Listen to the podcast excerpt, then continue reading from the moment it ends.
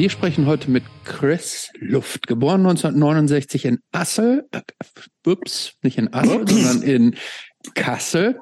Dort das erste Ding? Erste, erste, erste Fehler schon, ne? so geht's los. Soll ich nochmal zurückspulen? Nee, oder? Schieß los, weiter. Ähm, da ist er auch aufgewachsen und äh, Chris ist seit Mitte der 80er Jahre als Bassist in sehr vielen Bands aktiv.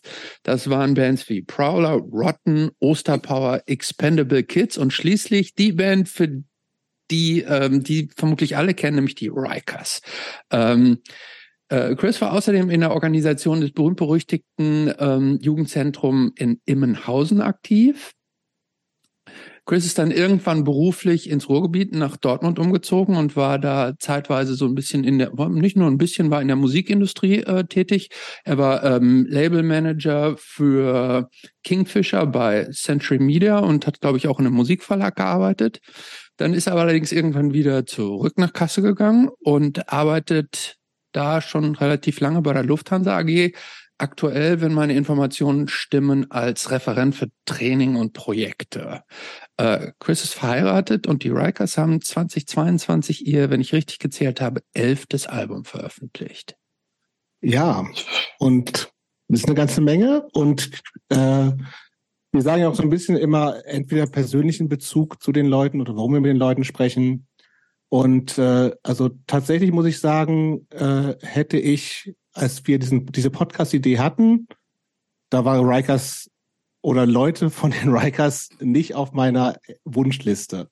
Es hat sich aber inzwischen natürlich auch viel getan. Wir sind, es war ja mehr so ein bisschen früher viele Leute, die ich kannte, Christopher zum Teil, die so mehr so in, in dieser engeren Szene für mich in den 90ern, DIY, Hardcore und sowas unterwegs war. Ähm, das hat sich aber zum Glück, finde ich, ein bisschen geändert und äh, äh, ich bin ja in Göttingen sozialisiert, hardcore sozialisiert, ähm, 92 nach dem äh, Abi dahin gezogen zum Studieren. Das heißt, ähm, Göttingen, wer das geografisch nicht kennt, Göttingen im Hausen ist keine große Entfernung. Das heißt, wir sind ähm, ab Ende 91, Anfang 92, dann 93, 94 sehr oft zu vielen Konzerten nach Immenhausen gefahren und natürlich dann auch sehr früh mit äh, Rikers konfrontiert gewesen, aber geografisch sehr nah, aber doch so fern, doch so fern. Also ich glaube, es gibt tatsächlich so, äh, also wobei in Immenhausen dann ja auch irgendwie andere Leute Konzerte veranstaltet haben. Diese Festivals waren so ein bisschen von anderen Leuten immer und es waren supergeile Konzerte in Immenhausen, überhaupt keine Frage. Aber Akku Immenhausen und Juzi Göttingen, wo ich dann äh, unterwegs war und auch Konzerte mit veranstaltet habe, und meine Bands, Peace of Mind und Spit Acid Umfeld und so und Rikers, gab es eigentlich gar keine Überschneidungspunkte. Und gerade deswegen äh, freue ich mich, darüber nochmal zu sprechen, wie das früher alles war, aber auch äh, Chris einfach nochmal anders kennenzulernen, als äh, jetzt, wo wir beide irgendwie, oder wir alle, wo ich bin der Jüngste heute, glücklicherweise, unter 50 noch, ähm, Schon wieder Age-Shaming, haben wir im Vorfeld drüber gesprochen, darf ich nicht mehr.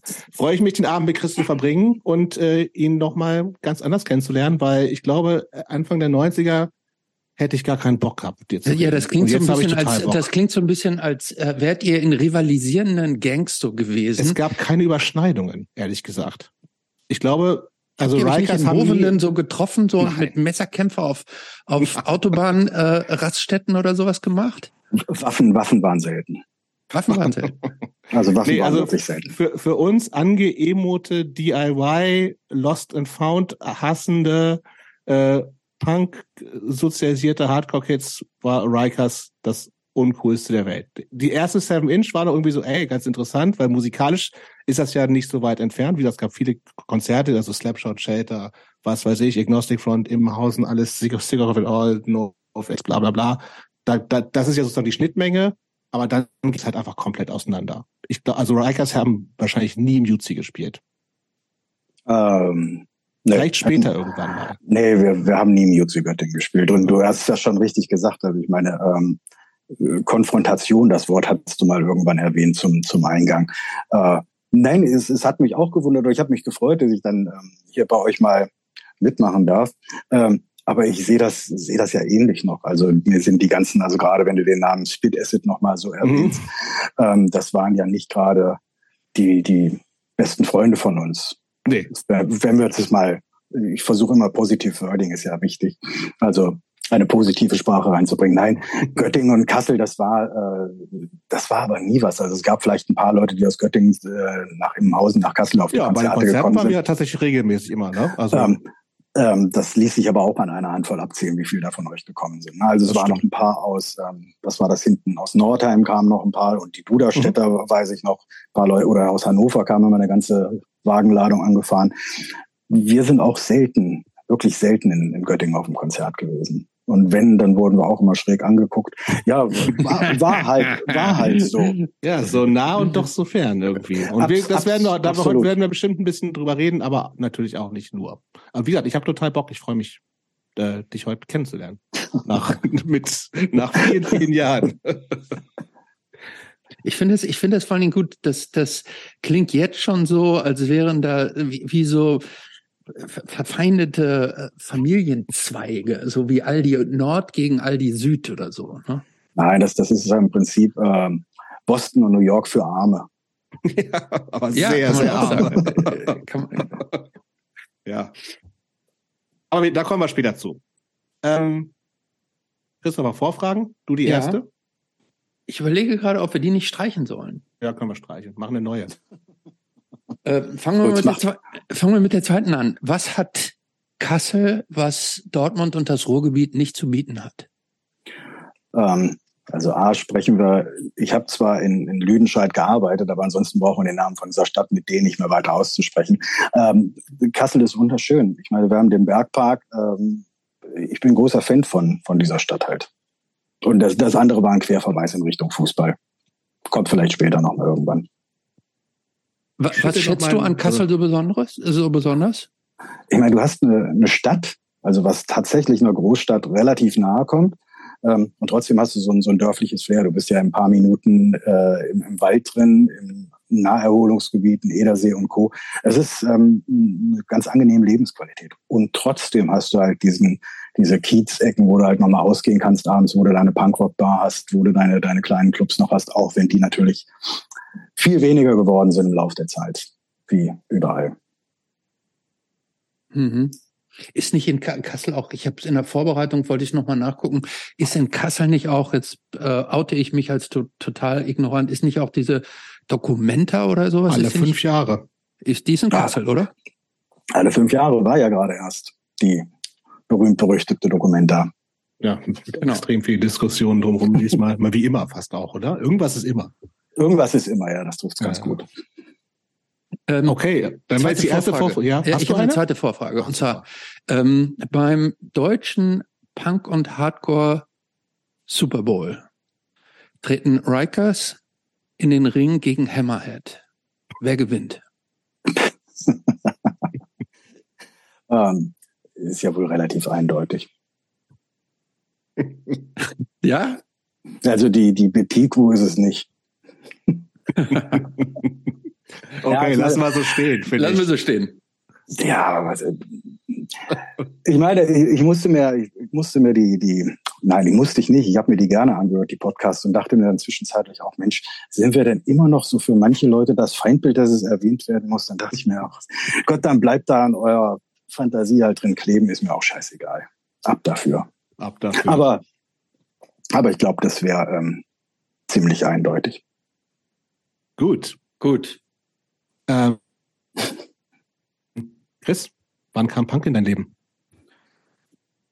Mit der Frage konnte ich mich ein bisschen beschäftigen. Ne? Hättest du ja. 1993.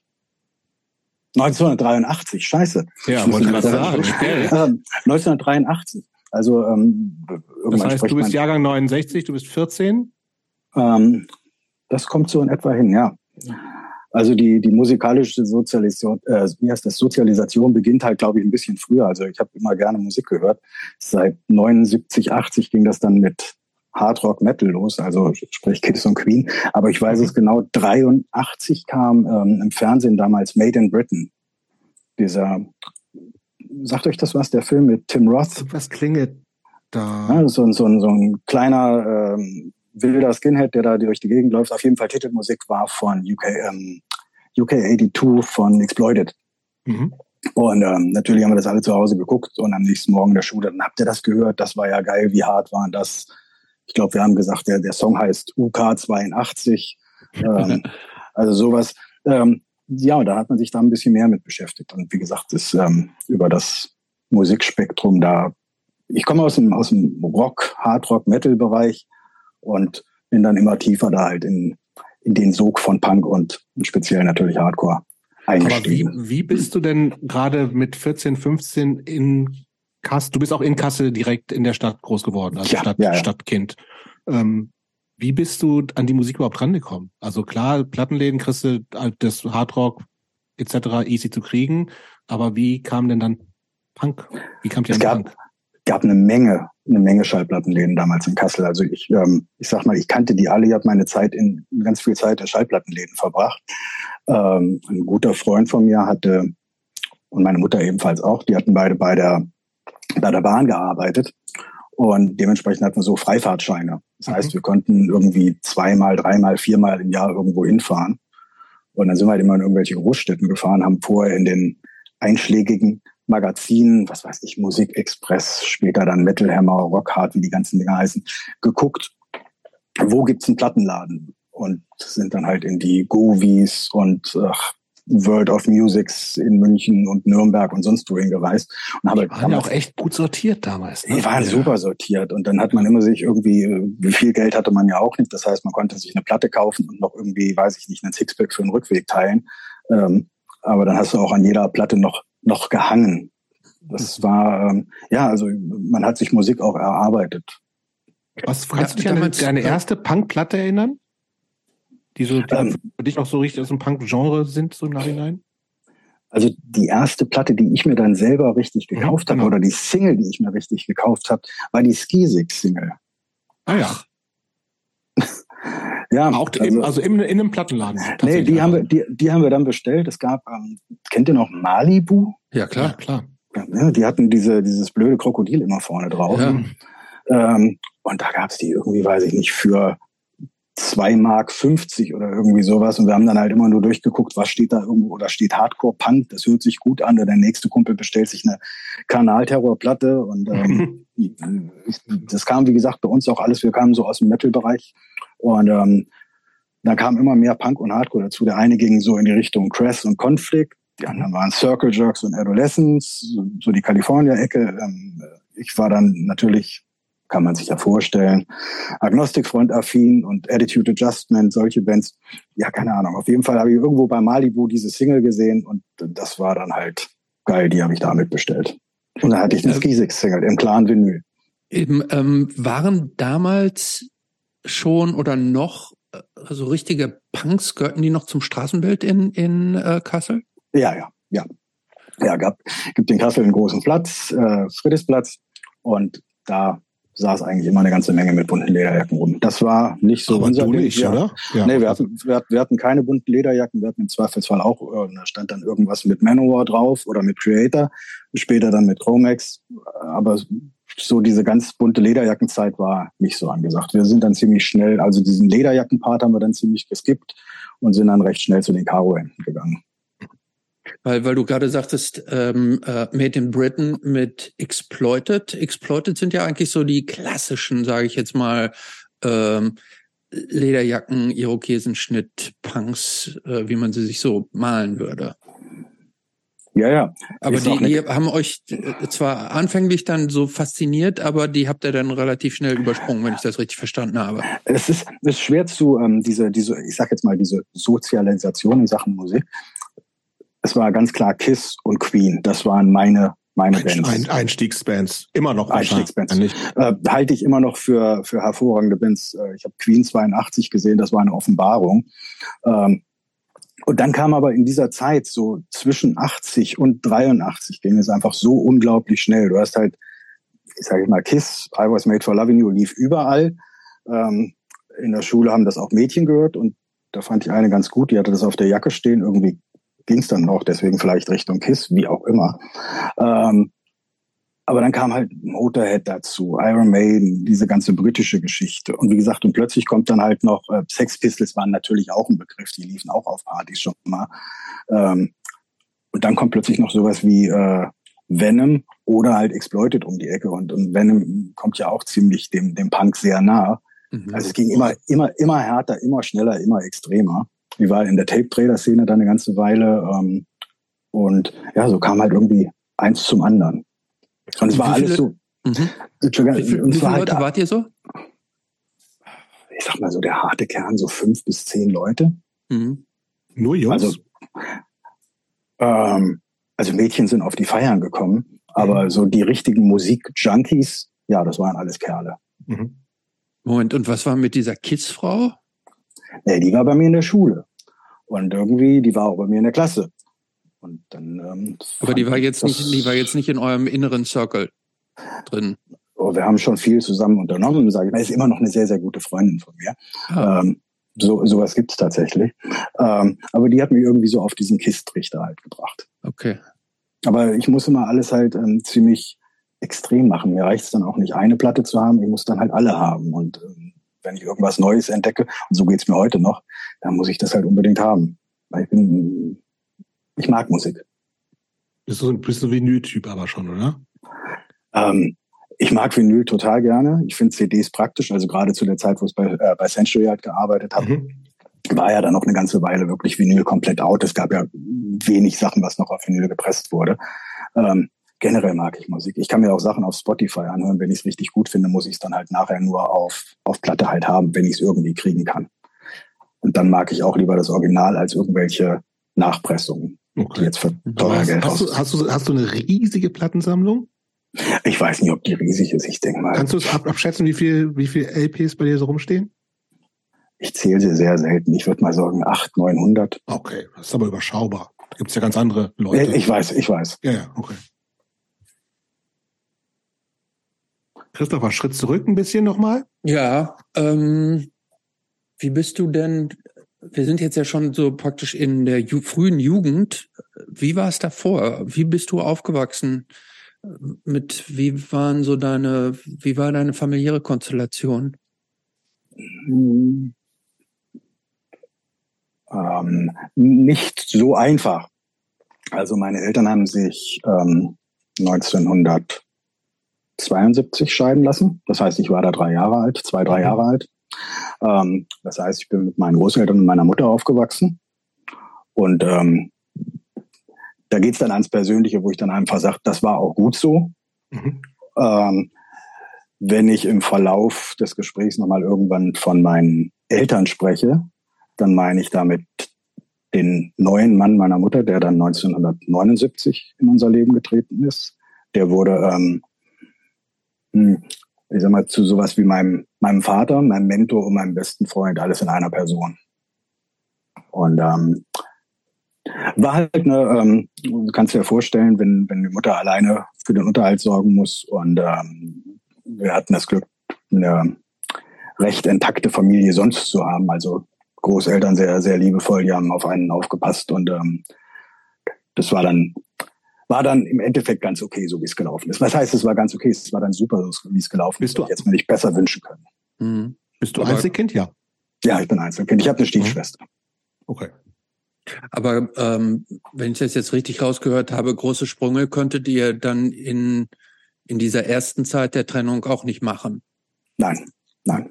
Aber hast du das als Kind wahrgenommen, dass, dass, dass, dass da möglicherweise bei euch weniger drin war als bei anderen? Nein, nein, überhaupt nicht. Also es war trotzdem so, meine, meine Großeltern haben das Haus hier, wo ich jetzt immer noch drin wohne, gebaut. Wir hatten ein, ein schönes großes Haus, Dach über dem Kopf, Grundstück und ähm, Freundeskreis meiner Eltern beziehungsweise meiner Mutter da Verwandtschaft. Das war eigentlich alles eine, eine sehr schöne Zeit. Es war eine sehr unbeschwerte Kindheit. Mhm. Was und warst du in der Schule so Typ? Also eher so Clown, ruhig? Mhm. Engagiert, war, Klassensprecher vielleicht? Na, natürlich war ich auch irgendwann Klassensprecher. Ne? Das, nicht so natürlich. Zu, zu, zu diesen Punkrock-Typen mit der großen Klappe gehört ja auch mal irgendwann der Klassensprecher gewesen zu sein. Nein, ähm, war tatsächlich mal irgendwann äh, für einen Zeitraum. Ich war auch nie schlecht in der Schule. Ich war auch nie besonders gut. Mir fiel das irgendwie so ein bisschen zu. Ich musste nie großartig lernen. Ähm, das hat irgendwie ganz gut geklappt, aber irgendwie habe ich immer mehr mit den mit den etwas verrückteren abgehangen. Mhm. Also der der Klassenstreber, ähm, das war nicht mein bester Freund. Mhm.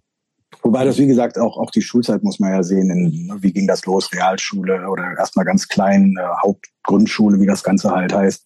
Da ist das ja alles mehr so ein Kindergarten mit was lesen und was schreiben. Mhm.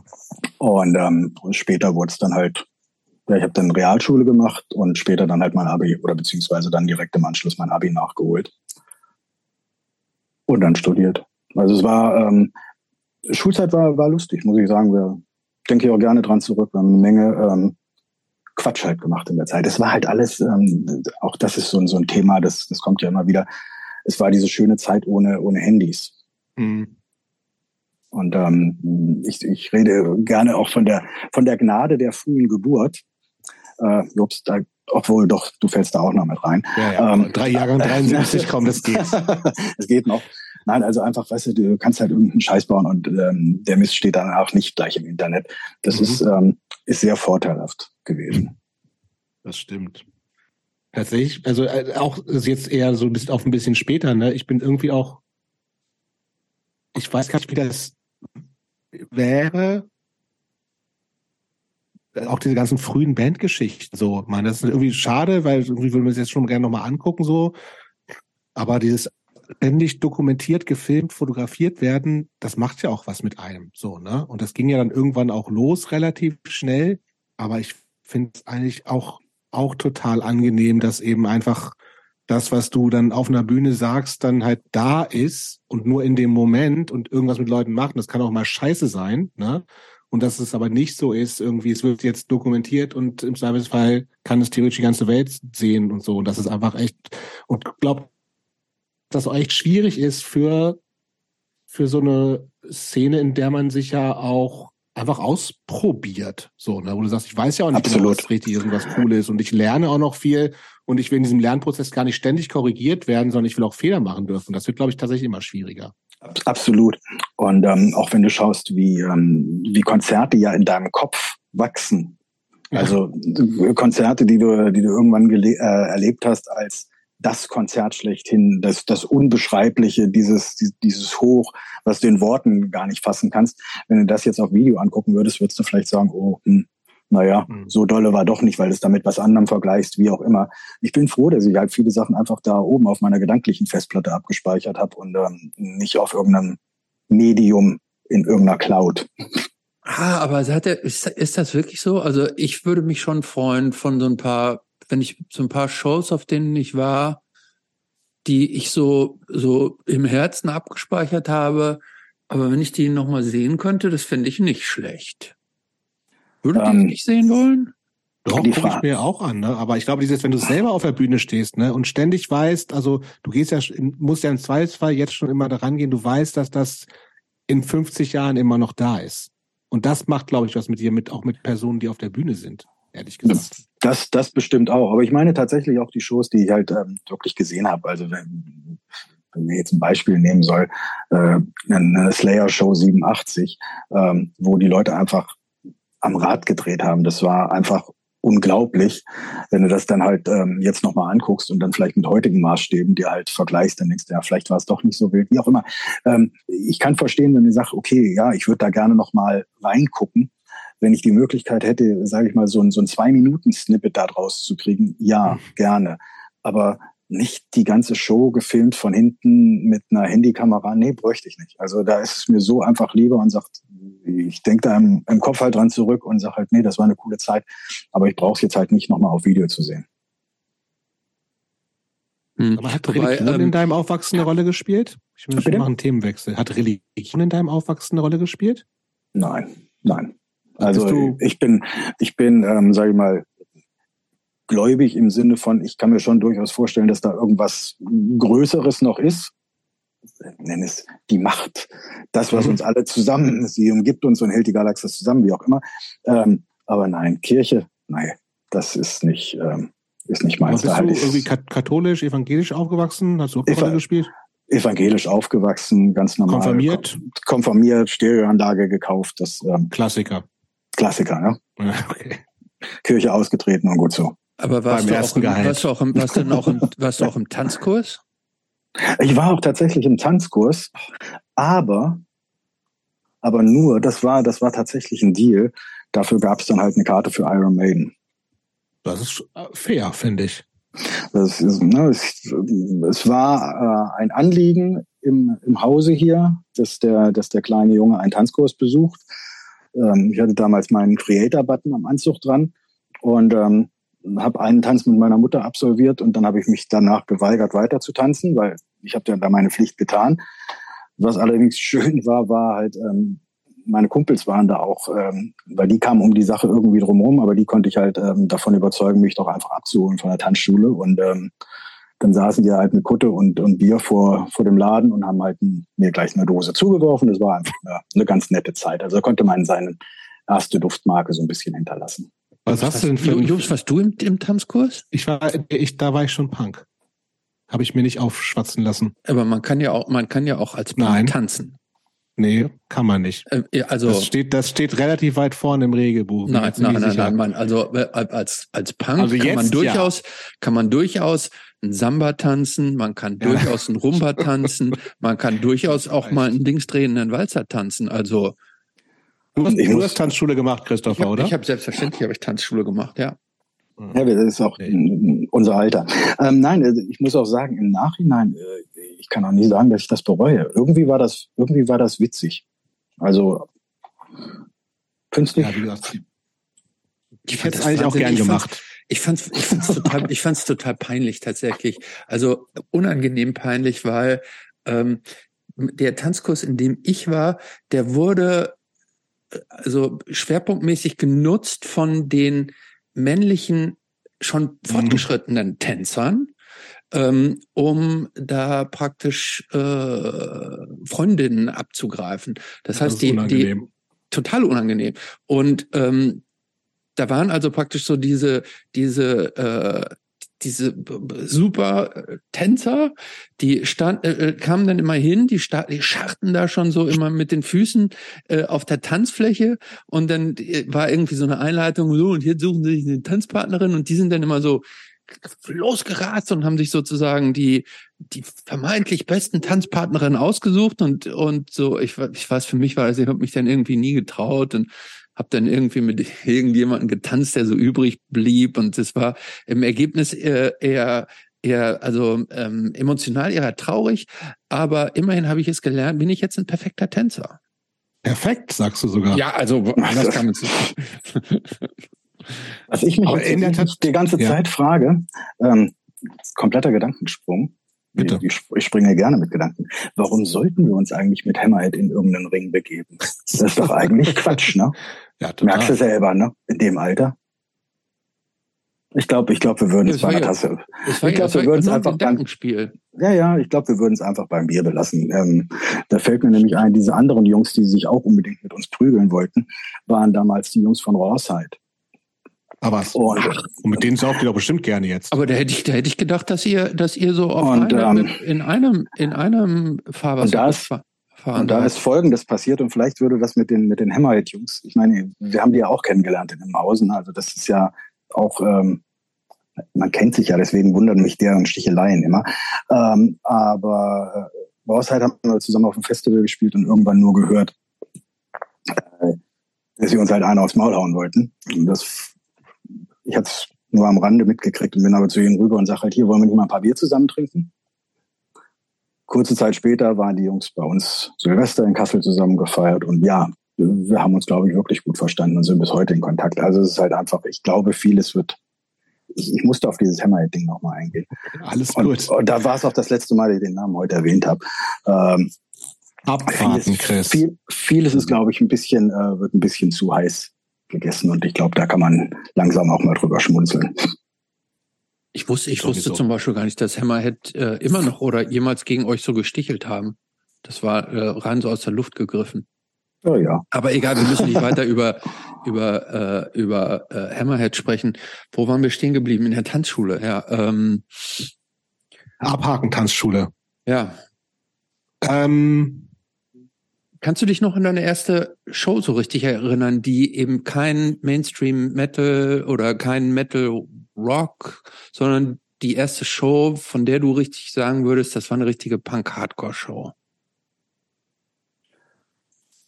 Ja, die erste, die mich wirklich, ähm, die mich richtig geflasht hat. Also wir hatten ja hier in, Kassel auch einen kleinen Laden Spot, wo alle möglichen Bands gespielt haben. so ähm, klein ist der ja auch nicht, ne? Ein paar hundert Leute passen da rein.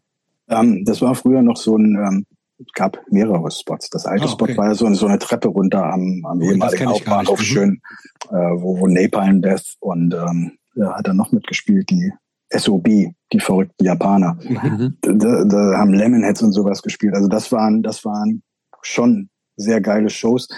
Geflasht hat mich einfach, also wirklich komplett geflasht hat mich 98, 89, ähm, Bad Religion im ILZ Bielefeld. Das mhm. war, das war der, wie nennt sich das heutzutage, der Game Changer. Das also, war die, die Suffer Tour dann auch, ne? Das war, das war die Suffer Tour, ja. ja. Also vorher leider verpasst. Überlegt der Bad Religion für fünf Mark in so einem kleinen Ding, ähm, das neues ja. neues Vorband, das war, äh, da hat einfach alles gepasst. Ja, voll.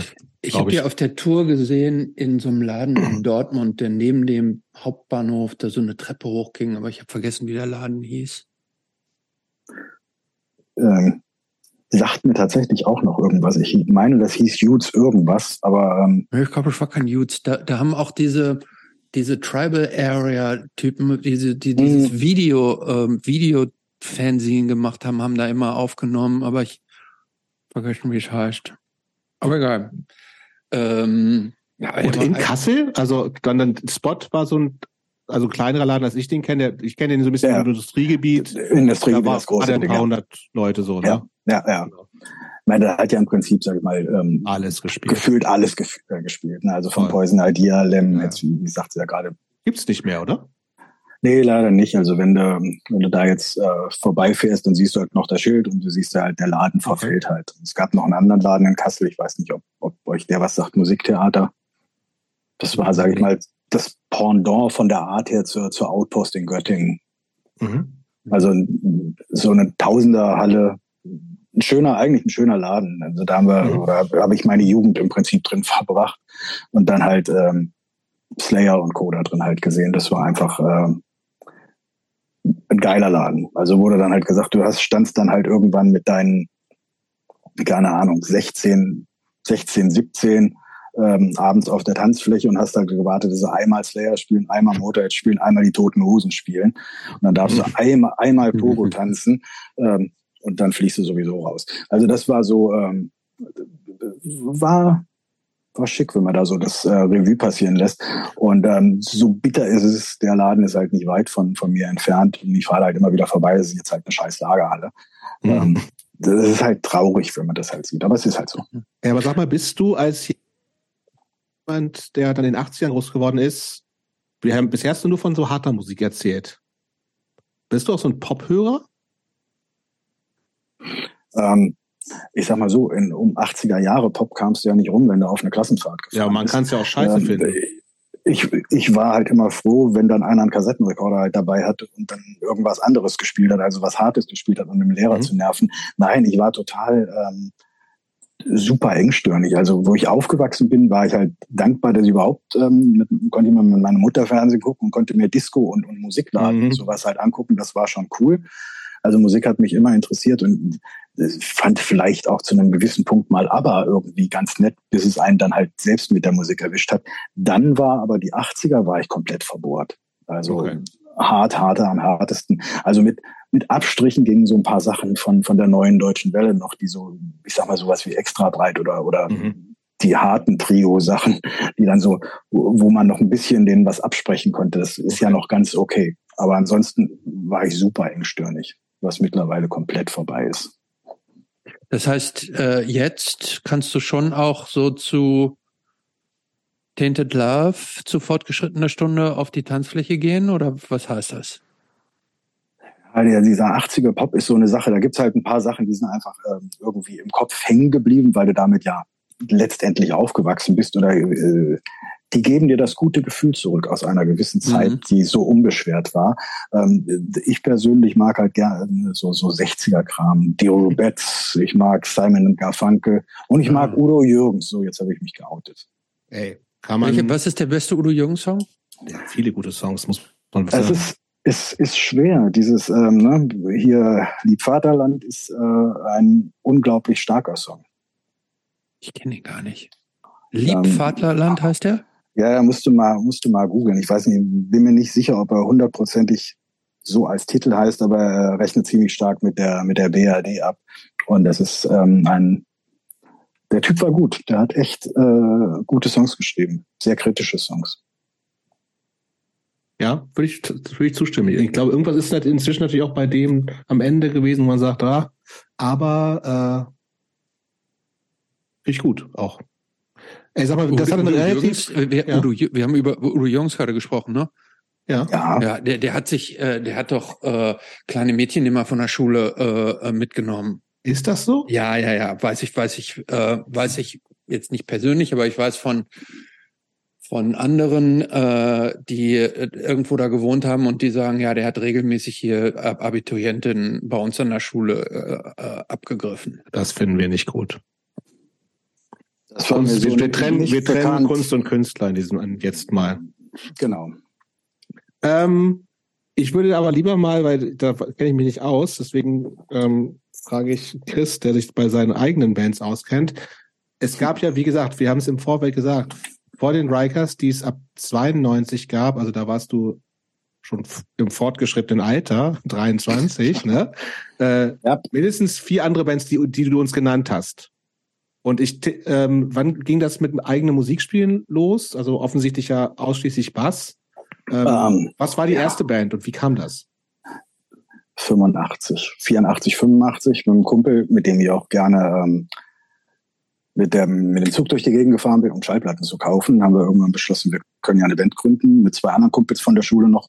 Ähm, natürlich keine Instrumente. Einer hatte eine E-Gitarre, ähm, Schlagzeuger hatte ein paar Mülleimer ähm, und ich habe mir einen Bass geliehen der äh, Bass hatte nur zwei Seiten. Ich habe ähm, es natürlich geschafft, gleich die erste Seite zu reißen, weil ich überhaupt keine Ahnung habe, wie das funktioniert. Das ließ sich gut äh, reparieren mit Hilfe eines Bautenzugs vom Moped. Also eine Seite, ein Bautenzug. Und dann äh, hatten wir auch eigentlich schon den ersten Auftritt in der Garage bei einem, bei einem Freund von uns.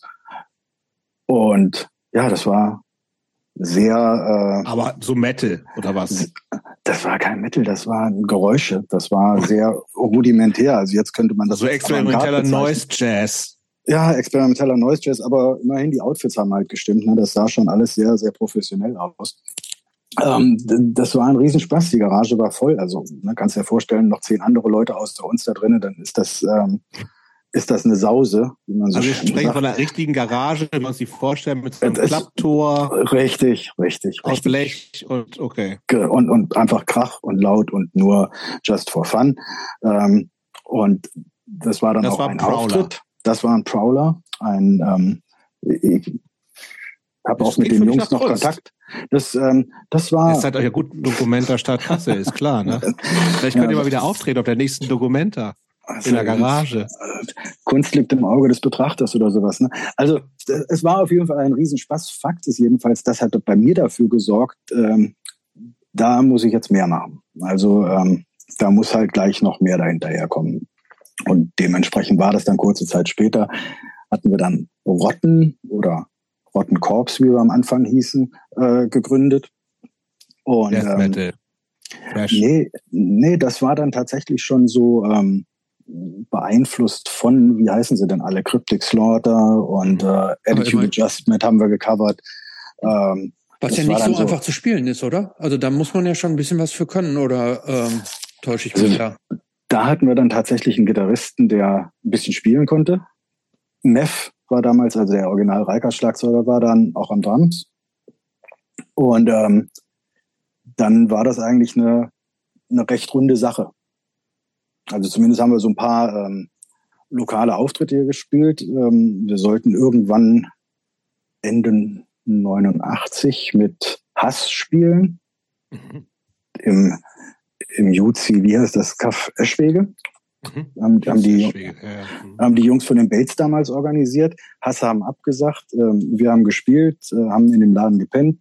Der Laden sah danach dementsprechend aus. Es war eine, eine sehr schöne, lustige Zeit und ähm, wir haben tatsächlich auch mit Reikers jetzt erst vor kurzem dann halt nochmal, wo wir in Kassel gespielt haben, einen, einen Song von der uralten ersten Band da halt oder von, von Rotten halt gecovert. War, ähm, Habt ihr auch aufgenommen? Gab es Demo-Tapes oder sowas? Ja, ja, es gab zwei Demos. Äh, gibt einen Live, also was heißt, äh, es gab zwei Demo-Tapes, die wurden mal hier so ein bisschen durch die Gegend geschickt. Gab dann doch damals diese, diese berühmt-berüchtigten Tape-Sampler, da waren wir auf dem mhm. einen oder anderen mit drauf. Und ähm, ja, das hielt zwei, zwei, drei Jahre. Immerhin. Immerhin, ne, für die damalige Zeit. Also ähm, war das halt ganz nett. Und das heißt, ihr wolltet schon auch so eine richtige, so eine Cross Crossover, würde man ja eigentlich dazu sagen, zu dem Sound, oder? Wenn du sagst Cryptic Slaughter und sowas, ihr wolltet schon ja. so eine Crossover-Band sein dann, ja? Das war so im Prinzip, sage ich mal, ähm, da hat man immer noch diesen Begriff Crossover oder beziehungsweise ähm, Punk und Hardcore dafür verwendet, wenn man nicht richtig spielen konnte. Das war immer eine gute Entschuldigung. Ne? Da hast du da so Speedcore oder nenn es wie auch immer genannt. Es war auf jeden Fall heftiges Geknüppel, aber dadurch, dass die, dass die Basis, sage ich mal, gestimmt hat, ging das schon ganz gut. Also es war im Prinzip dieses, du hast Bands gehört, wie ich Skisix ja erwähnt habe. Denkst du, Mensch, das, das, das kriegen wir auch noch hin.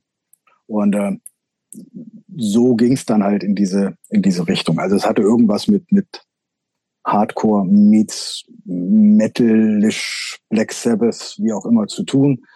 Ähm, viel Geschrei, die Texte waren ziemlicher Nonsens. Aber ähm, wollte ich gerade fragen, eher so eine Quatschtexte wahrscheinlich.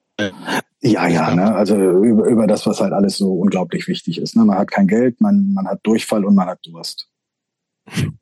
Hat, hat in deiner ähm, Sozialisierung, haben da eigentlich auch so, so Washingtoner Bands irgendwie eine Rolle gespielt? Also so dieses ganze Discord-Thema? Also ähm, ich habe ich sage ja, ich habe viel oder ich bin Musikjunkie und höre viel Musik. Ähm, Bands wie, wie Grey Matter oder sowas waren mir ein Begriff. Ich meine, über meiner Thread oder sowas brauchen wir ja nicht zu sprechen, das ist ja klar. Ähm, aber da waren viele ähm, von diesen Washington-Bands, aber wir waren halt eher immer, oder die meisten von meinen Freunden waren auch eher immer in diese Richtung ähm, Kalifornien oder New York, mhm. Boston. Mhm. Also gibt da schon. Bitte. Ja? Wie ging es mit Bands weiter? Wir haben noch zwei Bands vor Rikers. Genau. Es gab noch Oster, Osterpower. Da, das war eine, ähm, im Prinzip eine klassische Punkband. Sagt der Name ja irgendwie auch. Da habe ich gar nicht. Da kann ich gar, ich verstehe gar nicht, was der Name soll. Erklär mir den Oster, mal. so wie Ostern, so wie Weihnachtspower, Osterpower, genau. Pfingstpower. Das, äh, da habe ich gespielt, war nicht meine Band. Ich habe ausgeholfen. Am, am Bass war, äh, war eigentlich ein war auch ganz, ganz witziges Ding. Es ging eigentlich auch nur mit, die hatten Cover-Songs von, von Wehrkraftzersetzer und sowas. Mhm. Das ähm, Gift und Galle. Das war äh, Seven Seconds, sowas haben, haben wir gespielt. Hat mir Spaß gemacht. Sie haben halt keinen Bassisten gehabt. Ich habe gesagt, ja, wenn ihr spielen wollt, dann ähm, helfe ich da gerne ein bisschen mit aus. Und, Kasseler ähm, Band also auch. Äh, Kasseler Band beziehungsweise hier aus dem Umland. Das ist ja alles, mhm. ähm, Kassel, Immenhausen ist ja alles dann irgendwie so eine wie sagt man so schön, größere Szene gewesen. Also man kannte sich untereinander. Wenn du hier harte Musik gehört hast, dann ja. Kanntest du dich mehr oder weniger. Mit dem einen hattest du mehrere Berührungspunkte, mit dem anderen eher weniger, aber zumindest kannte man sich. Mhm. Und dann fehlt nur noch ähm, ne, Expendable Kids, bevor das andere losgeht. Das klingt das, nach Hardcore.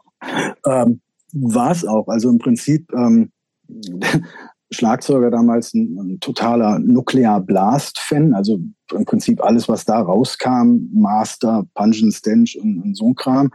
Ich war da ziemlich auf dem, auf dem Use Crew Trip. Mhm. Die beiden Gitarristen waren so aus der, eher aus der Sub-Pop-Ecke und, und so ein bisschen Grunge angehaut und, ähm, also wir sind Anfang der 90er dann wahrscheinlich, kurz vor Rikers, ein, genau, 90, kurz 91, vor, okay. genau, so diese, diese Phase wirklich, sage ich mal, ähm, Ende, Ende 90 bis Ende 92, bis, bis Reikers halt losging. Mhm. Und, und dann hat man noch einen Sänger, der, der sehr stark von Bad Brains RKL so beeinflusst war. Und das war irgendwie so auch diese, diese diese Mischung, die wir da halt gemacht haben. Irgendwie ein Schlagzeug, was mit viel Double Könnte Bass. total geil sein oder Ja, ganz das wollte ich auch gerade sagen. Das kann auch, das, es kann ein total äh, Grätsche sein, die nicht funktioniert. Das war, das war tatsächlich ganz, was soll ich denn da sagen? Also, wenn ich jetzt sage, das war ganz geil, dann, dann klingt das ja immer eigenlob. Nee, kann nee. Es war, Also, es war ja. schon, es war schon ganz cool. Also es war halt viel Melodie halt dabei. Äh, der Sänger muss man sich dran gewöhnen. Der hat aber seinen eigenen Stil halt gehabt. Ähm, wir haben tatsächlich eine Single aufgenommen, die allerdings nie rausgekommen ist. Mhm. Die gibt, die gibt's aber noch irgendwo im, in den Gefilden des Internets. Also ich habe irgendwo noch eine gebrannte Version davon zu Hause. Ähm, hab mir das mal angehört und dachte, Mensch, gar nicht so scheiße für die damalige Zeit. Mhm. Und wir hatten es dann immerhin, äh, die, die 15 Minutes of Fame waren dann halt äh, im Vorprogramm von Snuff in Kassel. Also war auch nett. Von, von wem, das habe ich jetzt akustisch nicht richtig verstanden. Von wem? Snuff, Ach, Snuff, okay. Ah. Ja. Riesenband übrigens. absolut, absolut. Wo ich habe die jetzt auch seit Jahrzehnten nicht gesehen. Die sind ja auch immer noch unterwegs. Hat die einer von euch in letzter Zeit mal gesehen? Nee, auch nicht. Aber ich habe mir Ich jetzt habe die aber auch irgendwann mal ich, 20 Jahre nicht mehr gehört. und und die sind die sind gut. Tatsächlich geht die gehen sogar noch. Ja. Ja. Ja? Ja. Snuff. Aber Konzerte, aber bei allen Bands eher so im Umland, Ja, Kassel und gab nichts irgendwie mal weiter weg oder Touren schon gar nicht wahrscheinlich? Oder doch? Nein, nein, nein. Das waren im Prinzip immer irgendwelche Wochenenddinger hier äh, um Kassel rum. Und Aber das Dann- klingt jetzt für mich alles bisher so nach, ihr habt da so eure größere Szene, die so auch ein bisschen divers ist. Ähm, aber inwieweit hast du dich denn oder ihr euch mit den Bands auch in so einer als Teil einer anderen Szene, die ja eben dann auch in der Zeit schon deutlich vernetzter war mit Fanscenes und bla bla bla so. Wart ihr Teil davon irgendwie oder war, habt ihr einfach so euer, euer Ding gemacht? Also ich habe ja ähm, in der Metal-Zeit schon angefangen mit mit dem Tape-Trading. Und äh, also kann, ich hatte dann sowieso Leute kennengelernt, sage ich mal, in, im Rest Deutschlands halt. Also like-minded people, wie man so, Mhm. so schön sagt. Komisch, hätte ich auch auf Deutsch sagen können. Egal. Ähm, und ähm, da war man schon ganz gut vernetzt. Zur Zeit, äh, gleichen Zeit gingen ja die Konzerte in Immenhausen halt los, die wir dann ja auch veranstaltet haben. Wann ging das denn überhaupt los? Das ging im Prinzip 89 los. Ah. Aber wie ging das denn los? Wie ging es los? Gute Frage. Ähm, Im Prinzip mit den, mit zwei von diesen Bands von eben, mit Rotten und Expendable Kids. Wir haben da unter anderem gespielt, haben dann halt, es gab ein Jugendzentrum. Fangen, fangen wir so rum an. Genau. Es Das ist gab aber nicht das, was die meisten Leute kennen. Dieser Das ist- Neubau, sondern es gab so ein altes Ding noch, ne? Richtig. Wo die Konzerte im ersten oder zweiten Stock waren, wenn ich mich recht erinnere. Ja. Richtig, tatsächlich ein altes Wohnhaus mit einem umgebauten Wohnzimmer, wo der Jugendpfleger sehr, war ein sehr, sehr anstrengender Mensch und sehr ein ähm, inspirierender Mensch. Ähm, der hat den Jugendlichen da und, und uns, wir haben da abgehangen, weil was soll man sonst auch machen? Kann man Musik hören, ähm, kann was trinken und ähm, ja, er hat einen ermutigt, Mensch, macht doch hier selber mal was, ihr macht doch alle Musik gab logischerweise, logischerweise gab in dem Ding natürlich auch Proberäume. Und ähm, so kam dann halt eins zum anderen. Und dann haben wir die ersten eigenen Konzerte halt gemacht, also mit, mit lokalen Bands. Wir hatten dann nochmal irgendwann Bands von aus Bielefeld eingeladen, die wir über sieben Ecken kannten, weil wir schon im IOZ waren. Und dann hat man sich da ein Demo gekauft oder eins zugesteckt bekommen. Also so dieses typische ähm, Mundpropaganda und ein bisschen weitersagen. So kam man halt in Kontakt. Dann haben wir da halt die ersten Konzerte organisiert und frag mich nicht wie, aber irgendwie haben wir dann halt Kontakt, äh, Kontakt zu dem Steffen, Steffen Rose gekriegt, Mhm. Navigator. Navigator. Genau. Und ähm, der Jugendpfleger war auch ein recht umgänglicher Mensch. Wir haben ihm die Idee vorgetragen und gefragt, Mensch, lass uns doch mal was, ähm, was Größeres machen. Sprich, eine Band aus dem Ausland holen, die sowieso auf Tour ist. Und so kam es dann halt zur ersten Show mit, mit SFA halt. Aha. Und dann wurde SFA das war halt die erste Show, die ihr da im, im äh, Ja. YouTube. Die erste, die erste groß, große Show. Ne? Also wie Mhm. gesagt, diverse, diverse kleine lokale. Tour? 91, kann das sein? Die erste SFA-Tour müsste 91 oder 90 sogar gewesen sein. Okay. 90, 91. Aber da war nicht äh, Mike Bullshit noch am Gesang, oder? Nein, nein, nein. Das war mit Brandon und, und das war ein DMB, die ähm, aus Leipzig als Vorband. Ja, da habe ich mhm. auch ein paar Mal gesehen. Da war ich irgendwie in, im Haus. Ich glaube, ich war nie im alten Jutz im Hausen, komischerweise. Ja, das, ähm, also das Ding zu beschreiben, ist, äh, ich meine, das würde dir heutzutage sofort. Das war auch nicht groß. Nee, das war nicht groß, aber wir haben halt dann irgendwie da teilweise 250, 300 Leute drin gehabt und es war die, die Baustatik, ähm, hätte das Ding nie zugelassen, eine Holztreppe und so weiter und so weiter. Willst du, mit, willst du da jetzt reingehen, wenn du, wenn du wüsstest, da ist so ein Haus, was jetzt da steht und da sind 250 Leute drin? Ähm, mit dem Wissen vom Kopf her, nein. Ja. Vom Bauchgefühl her, ja, sofort nee, ne? wieder. Doch, sofort wieder, weil es einfach, ähm, das, das war ein unbeschreibliches, es war halt wirklich 100 Prozent DIY. Ich meine, wir haben halt äh, ja. gekocht, wir haben die Plakate selber gemacht, wir sind nachts durch die Gegend gefahren, haben die Dinger halt verklebt und ähm, ja, und dann hast du halt irgendwie dieses, diesen Outcome da, dass da 200 Leute irgendwie erscheinen abends und ähm, und die sind alle gut drauf und alle haben Spaß zusammen und es ist einfach ein unglaublich geiles Konzert und du hast halt diese, diese Möglichkeiten, das da zu machen, dass sich das so halbwegs selber trägt. Ähm, ja, und dann kamen da halt immer mehr Konzerte. Ich, ich muss mal gerade fragen, ähm, ja. ich war auf einer Show von, ich glaube, ich war zweimal da bei Shelter. Ja. War das noch das erste? War das jetzt noch das alte? Ich bilde mir ein, ich müsste da auch so eine Treppe hoch. Das ist gut, wenn du sagst, du warst zweimal da bei Shelter, dann warst du einmal im alten und einmal im neuen. Also die haben zweimal da gespielt. Ja, ich war einmal auch schon, okay. Einmal war, einmal war es mit 108, war das, ich, ich weiß jetzt nicht mehr, was das erste sein. Was? Das war, glaube ich, im alten, oder? Nee. Nee, 108, 108 müsste in dem neuen gewesen sein. Also das alte war wirklich Shelter. Wir hatten dann immer noch irgendwie eine lokale Band, irgendwas davor halt. Und ähm, wie gesagt, das war eine alte, uralte Holztreppe, ein altes Gebäude. Und ich glaube, das war ein zweiten Stock oder sowas. Also wirklich ein, wie ich sagte, ein umgebautes Wohnzimmer halt. Mhm. Highlight-Konzert für dich im alten Jutz im Hause? Also SFA war natürlich ein Bringer, weil es einfach das erste war. Ich glaube, von der, von der Atmosphäre das beste Konzert war Killing Time. Mhm. Killing Time war der, der absolute Wahnsinn. Aber ich kann, ich kann da auch wirklich äh, schlecht eins hervorheben. Es war, ähm, weil die Dinger alle so, so ureigen waren und das hatte alles so seinen eigenen Charme. Also wie gesagt, der, auch der, als erst SFA, Bad Trip, ähm, Born Against. Und dann ist ja trotzdem nochmal ähm, Killing Time Shelter oder Sick of It All ist ja nochmal eine Schippe oben drauf, auch vom Bekanntheitsgrad. Mhm. Ähm, aber es war nicht so, dass sich die, ähm, die Menschenmengen da großartig unterschieden haben. Du hattest eigentlich immer dann deine 200, 250, Maximum 300, dann war der Laden aber auch wirklich aus allen Nähten geplatzt. Ähm, es war vom, von der Größe her, ich habe das UJZ Korn noch so ein bisschen mhm. in Erinnerung von der Größe. Das war auch nicht viel größer oder eher, mhm. das müsste so etwa das gleiche Ding gewesen sein. Aber die gleichen, die gleichen Vibes halt da drin. Vielleicht nicht, vielleicht nicht die ganze Korrektlassung. Korn hatte ich, habe ich jetzt größer in Erinnerung, aber ähm, ich, macht ist ja auch egal. Es ist lange her.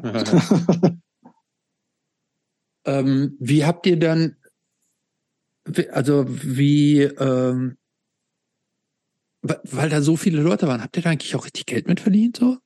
Nein, einem. Also da müsste doch eigentlich auch was hängen geblieben sein. Nein, im Prinzip, im Prinzip nicht. Der Eintritt war ja immer, ähm, also die Stadt, das war ein städtisches Jutze trotz allem. Mhm. Die hat ihre, ihre Hand da drüber gehalten, sage ich mal, schützend. Das heißt, lass die, lass die Jungs mal machen, die machen das schon. Das heißt, wir konnten die Gagen bezahlen. Im Zweifelsfall konnten wir auch ein bisschen noch on top bezahlen. Und das war's halt. Und der Rest ist im Zweifelsfall an die Stadt gegangen oder halt einfach so draufgegangen für die Feier danach noch. Also das war nichts, wo du, wo du irgendwie Geld mit verdienen konntest. Und der, der Eintritt war bei fünf Mark. Mhm.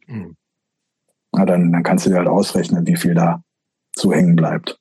Also eher nichts. Ich meine, alle, die da irgendwie ihre Hände im Spiel hatten, haben alle äh, das einfach für lau gemacht, einfach für den, für den Fun. Und es war natürlich auch, ähm, du warst da auch echt einige Tage mit mit beschäftigt, weil der Laden sah danach dementsprechend auch aus. Das heißt, ne, aufräumen und so weiter und so weiter. Mhm. Aber ähm, ja, es war einfach eine, eine sehr intensive Zeit auch. Hast du noch ähm, Kontakt mit Leuten aus der Zeit von damals? Ja, mit so ziemlich allen. Also ähm, tatsächlich, einige sind natürlich ein bisschen äh, verstreut über, über den Rest Deutschlands oder ganz weit weg. Aber ja, ich bin eigentlich ein guter Kontakthalter. Also ähm, ein Freund von mir, der, der damals mit intensiv mit dabei war, wohnt jetzt in Kiel. Man sieht sich trotzdem halt immer noch mal. Und wenn der nur bei uns einfach mal irgendwie auf einer Show auftaucht, ohne sich vorher anzumelden, sondern plötzlich einfach dasteht, das äh, sind immer auch so, so kleine Highlights. Also ich hab, ähm, bin tatsächlich gut da drin, Kontakte mit, mit alten Freunden zu pflegen. Mhm. Warum ging das in diesem alten Haus dann da eigentlich zu Ende mit dem ersten Jutze? Das muss ja dann auch so 91 gewesen sein, 92 dann, ne? Ja, ja absolut. Also ähm, ich glaube, da haben, also ich bin nicht äh, sicher, was da so, so vertragliche Geschichten halt anging. Also ich weiß nicht, ob, ob das nicht mehr verpachtet, vermietet, wie auch immer werden soll. Es gab auf jeden Fall Pläne für ein neues. Möglicherweise, das, das ähm, sind ja Sachen, die malt man sich dann immer so ein bisschen aus. Hat der Erfolg halt gesagt, weil plötzlich so viele Jugendliche da waren, jetzt können mhm. wir auch was Neues aufbauen. Keine Ahnung. Das, ich, ich weiß es nicht. Ich kann nur spekulieren. Also ich würde jetzt davon ausgehen, dass einfach das alte Ding ähm, dem Ganzen auch nicht mehr standgehalten hat. Also da wäre keine, keine Feuerschutzüberprüfung durchgegangen. Das hätte früher oder später sowieso dicht machen müssen. Das ist jetzt übrigens wieder ein Wohnhaus. Also wenn man da unten mal vorbeigeht, das ist ein, äh, interessant, wenn man da so auf den mhm. schön angelegten Balkon äh, jetzt schaut, der hinter dem eine Bühne war. Und man mhm. denkt sich so, Mensch, wer, ob ihr wisst, was damals alles so da stattgefunden hat. So ein bisschen Wehmut, die da halt mitschwingt. Mhm. Aber, aber nee, auf jeden Fall, ich, ich gehe stark davon aus, ich meine, so, so ein Jugendzentrum, so ein neues wird ja auch nicht ähm, von heute auf morgen gebaut, geplant und beschlossen. Nee, also ich nehme an, die Pläne gibt's da auch schon länger.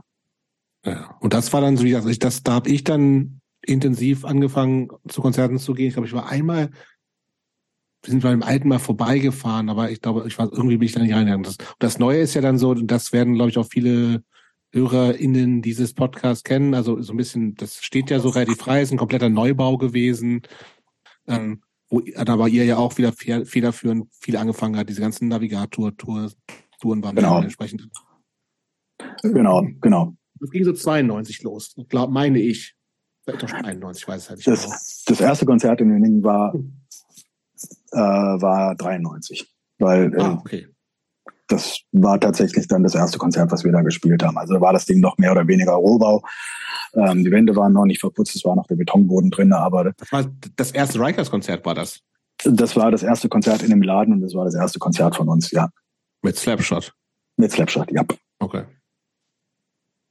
Warum ist das, also warum ist es dann dann eigentlich äh, zu Ende gegangen mit dem Jutze Immenhausen? Oder, oder, oder äh, gibt das jetzt immer noch, dass da jetzt noch Bands spielen? Nein, oder? Doch, doch. Gibt's das ähm, Akku gibt's doch noch, klar. Das, das, das Akku gibt's noch. Ähm, es finden auch noch ähm, Konzerte statt. Ich weiß nicht mehr, wie regelmäßig. Ähm, die meisten Bands, die jetzt da so gespielt haben, haben mich jetzt persönlich nicht mehr ganz so angesprochen. Ähm, das ist, äh, ich sag mal, alles hat so seine Zeit. Ähm, das war wo das losging, waren das drei, vier, fünf Leute. Ähm, war ich auch involviert, die da mit sehr viel Herzblut halt die, die Sachen halt gemacht haben. Und ähm, dann wurde es halt so nach und nach, kamen andere Leute da rein, die auch gesagt haben, wir machen jetzt was. Ich habe mich dann auch zurückgezogen, weil ich mit der, mit der Band genug zu tun hatte und selber unterwegs war. Und dann hat sich das einfach so, so ein gewisser Wechsel ergeben. Also ohne, ich sage jetzt mal, ohne, ohne böses Blut, ohne was. Ich war froh, dass dann andere Leute weitergemacht haben. Der, der Lars, der jetzt ähm, Underdog in Köln macht, den Plattenladen, war ja dann lange involviert, mhm. hatte dann ja ein paar mehr äh, Boys Heads Fire und sowas in die ja, Richtung diese halt gemacht. Ne? Das hat organisiert, diese na, der hat da ja dann seine Sachen gemacht und ähm, also dann, so ging das dann halt einfach munter mhm. weiter. Und, und ich war dann halt eher so der äh, Warzone-Konzertveranstalter, er war Boys Fire Konzertveranstalter. Mhm. Ähm, trotzdem feiner Kerle. Also ist alles gut. Mhm. So, du hast es gerade schon angesprochen, Rikers. Wie seid ihr zusammengekommen? Ähm, ich habe eine Lehre gemacht. Und dann nach der Lehre musst du dir irgendwas überlegen, was du so machst. Und dann Lehre als? Äh, Kaufmann. Ich habe eine kaufmännische Lehre gemacht im Stahlgroßhandel. Okay. Also einfach nur, weil man einen Bürojob. man macht eine Lehre, ja, Bürojob. War, war, war einfach so. Weil also mhm. ich habe mir da auch keine großen Gedanken gemacht, einfach nur, man macht eine Lehre. Ähm, nach der Lehre geht's dann darum, was machst du dann? Vielleicht ist es noch gar nicht so unspannend für den Lebenslauf. Äh, du machst Zivildienst. Und es gab in Kassel so äh, auch ein, zwei Stellen beim Zivildienst, die wurden so ein bisschen unter der Hand weitergereicht, weil die mhm. einfach sehr, sehr nett waren und ähm, nicht allzu anstrengend. Also war ich dann bei Essen auf Rädern gelandet. Äh, und da war Mev, der dann später bei Reikers gespielt hat, mit dem ich früher schon zusammen in der Band gespielt habe, bei Rotten. Und ich so, hey, wir kennen uns ja nur auch. Und so fuhren wir dann halt anderthalb Jahre übers Land ähm, und brachten den Leuten das Essen. Auf Porzellan? Nee, in irgendwelchen Schalen drin. Aber das, ob das Porzellan war, das, das sei mal dahingestellt. Okay. Ähm, und ähm, haben viel Spaß gehabt mit Autos, was man damit so alles machen kann. Kannst du eine Menge machen, außer nur gerade fahren. Ähm, ja, und dann, haben, dann irgendwie kamen wir darauf, Mensch, wir können doch eigentlich mal eine Band gründen. Und Hat, ihr hattet beide zu der Zeit gar nichts gehabt? Nein, wir hatten beide zu, das heißt, ich weiß gar nicht, ob Neff, der, der hatte bei dieser Band Toys Bizarre noch gespielt. Ach, das sagt mir auch irgendwas. Das sagt mir gar nichts. Ähm, das war so ein, so ein, ich sag mal, Bad Brains meets 24-7 Spice. Ja, so ein bisschen fast Funkiges, habe ich auch gerade gedacht. Genau. Ja, da hat dann halt auch Kid gesungen. Ah. Und ähm, ja, dann hatten wir irgendwie so die, die Vision, Mensch, lass uns doch mal eine Band machen. Und das, das klingt jetzt ja so, so, so abgedroschen halt, wenn man das in Retrospekt sagt, gerade wenn es auch noch funktioniert. Aber die Idee war wirklich, lass uns doch mal bitte eine Band machen, die nicht nur andauernd in Kassel spielt, mhm. sondern vielleicht wirklich mal, ich habe jetzt die Kontakte Richtung Hannover, wir haben die Kontakte in Hamburg, kannten wir schon ein paar Leute, die Erosion-Leute haben wir irgendwo mhm. getroffen. Also man, man kannte sich halt einfach. Lass uns doch einfach mal was machen, was ein bisschen Hand und Fuß hat und einfach nur mal versuchen, hier aus Kassel rauszukommen, woanders zu spielen. Und ich möchte gerne eine, endlich mal so eine blöde Vinyl-Single in meiner Hand halten. Das war wirklich die, die Intention. Und dann hatten wir halt einen Schlagzeuger, wir hatten einen Sänger. Und aus der Band Expendable Kids hatten wir dann auch noch einen Gitarristen. Ich habe den Iggy gefragt, ob er Bock hat. Ähm, und der hat auch Lust. Und dann war das Gerüst schon zusammen. Und ähm, musikalisch war es klar, dass es gleich das ist, was es dann auch geworden ist? musikalisch war es eigentlich klar, was es halt sein sollte. Also Meth, Gro, äh, Meth, ähm, Kid und, und Iggy hatten ja, und ich, wir hatten eigentlich den, den gleichen Background, also letztendlich mhm. erstmal erstmal Hardcore. Mhm. Und ähm, das war damals auch jetzt nicht so engstirnig definiert. Also wir wollten jetzt nicht unbedingt die neuen Biohazard werden, wir wollten auch nicht Sick of All werden. Ähm, aber New York war halt schon eine, ja, schon ein Einfluss, das kann man ja nicht leugnen, ist ja Quatsch. Mhm. Aber um, habt ihr, habt, war das war das so richtig ähm, am Reißbrett, dass ihr gesagt, wir wollen richtig eine New York Hardcore Band? So. Nein, das, deswegen sage ich ja, die die musikalischen Einflüsse, die stehen halt. Mhm. Und ähm, die Sache war nur einfach der der der der Ansatz war halt ich will einfach nur mehr. Ich möchte mehr proben. Wenn es das halt heißt, dass wir dreimal die Woche proben müssen, dann müssen wir halt dreimal die Woche proben. Aber ich möchte wirklich aus, aus Kassel raus. Ich möchte nicht wie die nächste Dully-Band, die halt einfach nur durch die Gegend läuft und, ähm, äh, weiß ich nicht, fünfmal im gleichen Jugendzentrum spielt und nichts auf der Kette kriegt, sondern einfach schon. Hast du ja die letzten Jahre auch gemacht, mehr oder weniger, ne?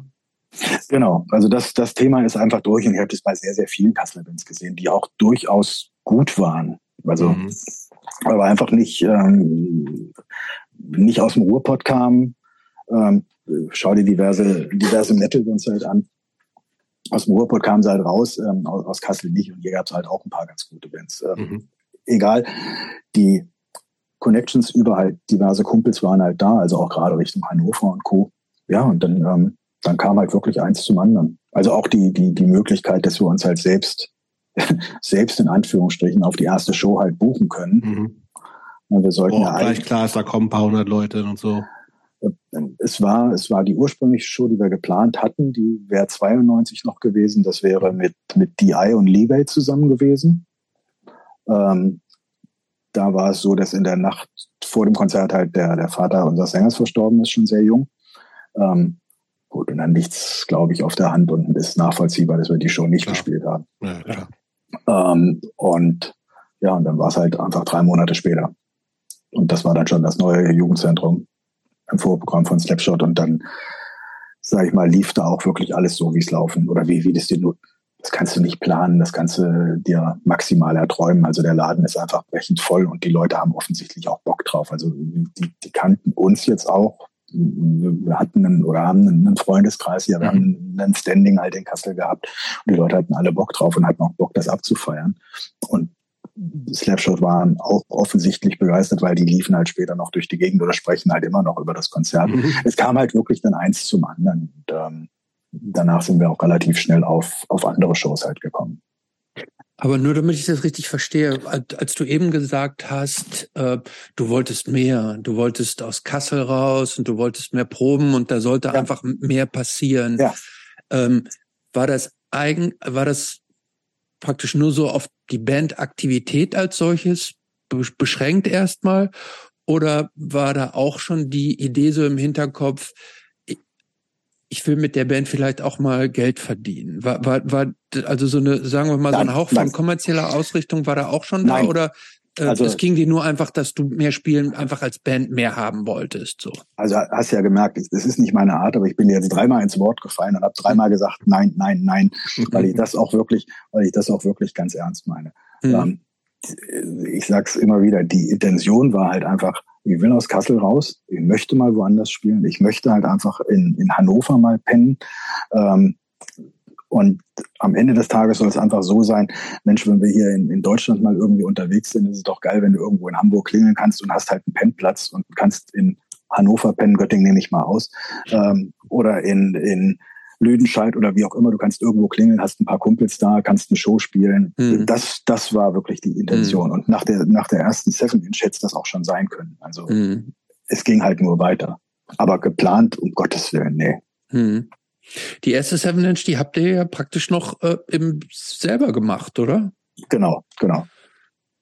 Also äh, ne, du hast keine Ahnung, wie du das machst, aber da stehen in irgendwelchen Fanzines, you name it, Zap oder was auch immer, mhm standen ja immer irgendwelche Kleinanzeigen hinten drin, presst deine Single 1000 Stück für 1000 Mark oder wie auch immer. Ja, Oder, oder, auch sehr oder günstig, relativ günstig auch, ne?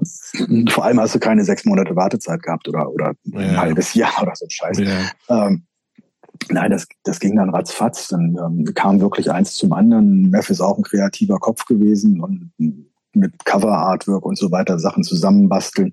Ähm, und irgendwann, ich weiß noch, wie das Paket dann halt ankam und, und die ganzen Cover und dann musst du die alle knicken und dann gehst du vorher noch in den Copyshop und machst das Inlay fertig und, und faltest das noch fünfmal, beschriftest jede einzelne Single. Ähm, Aber ist doch geil, oder?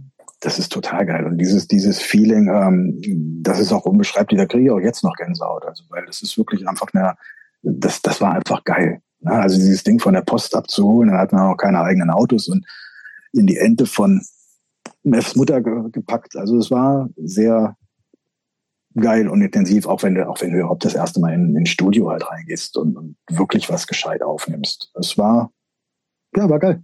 Hat Spaß gemacht.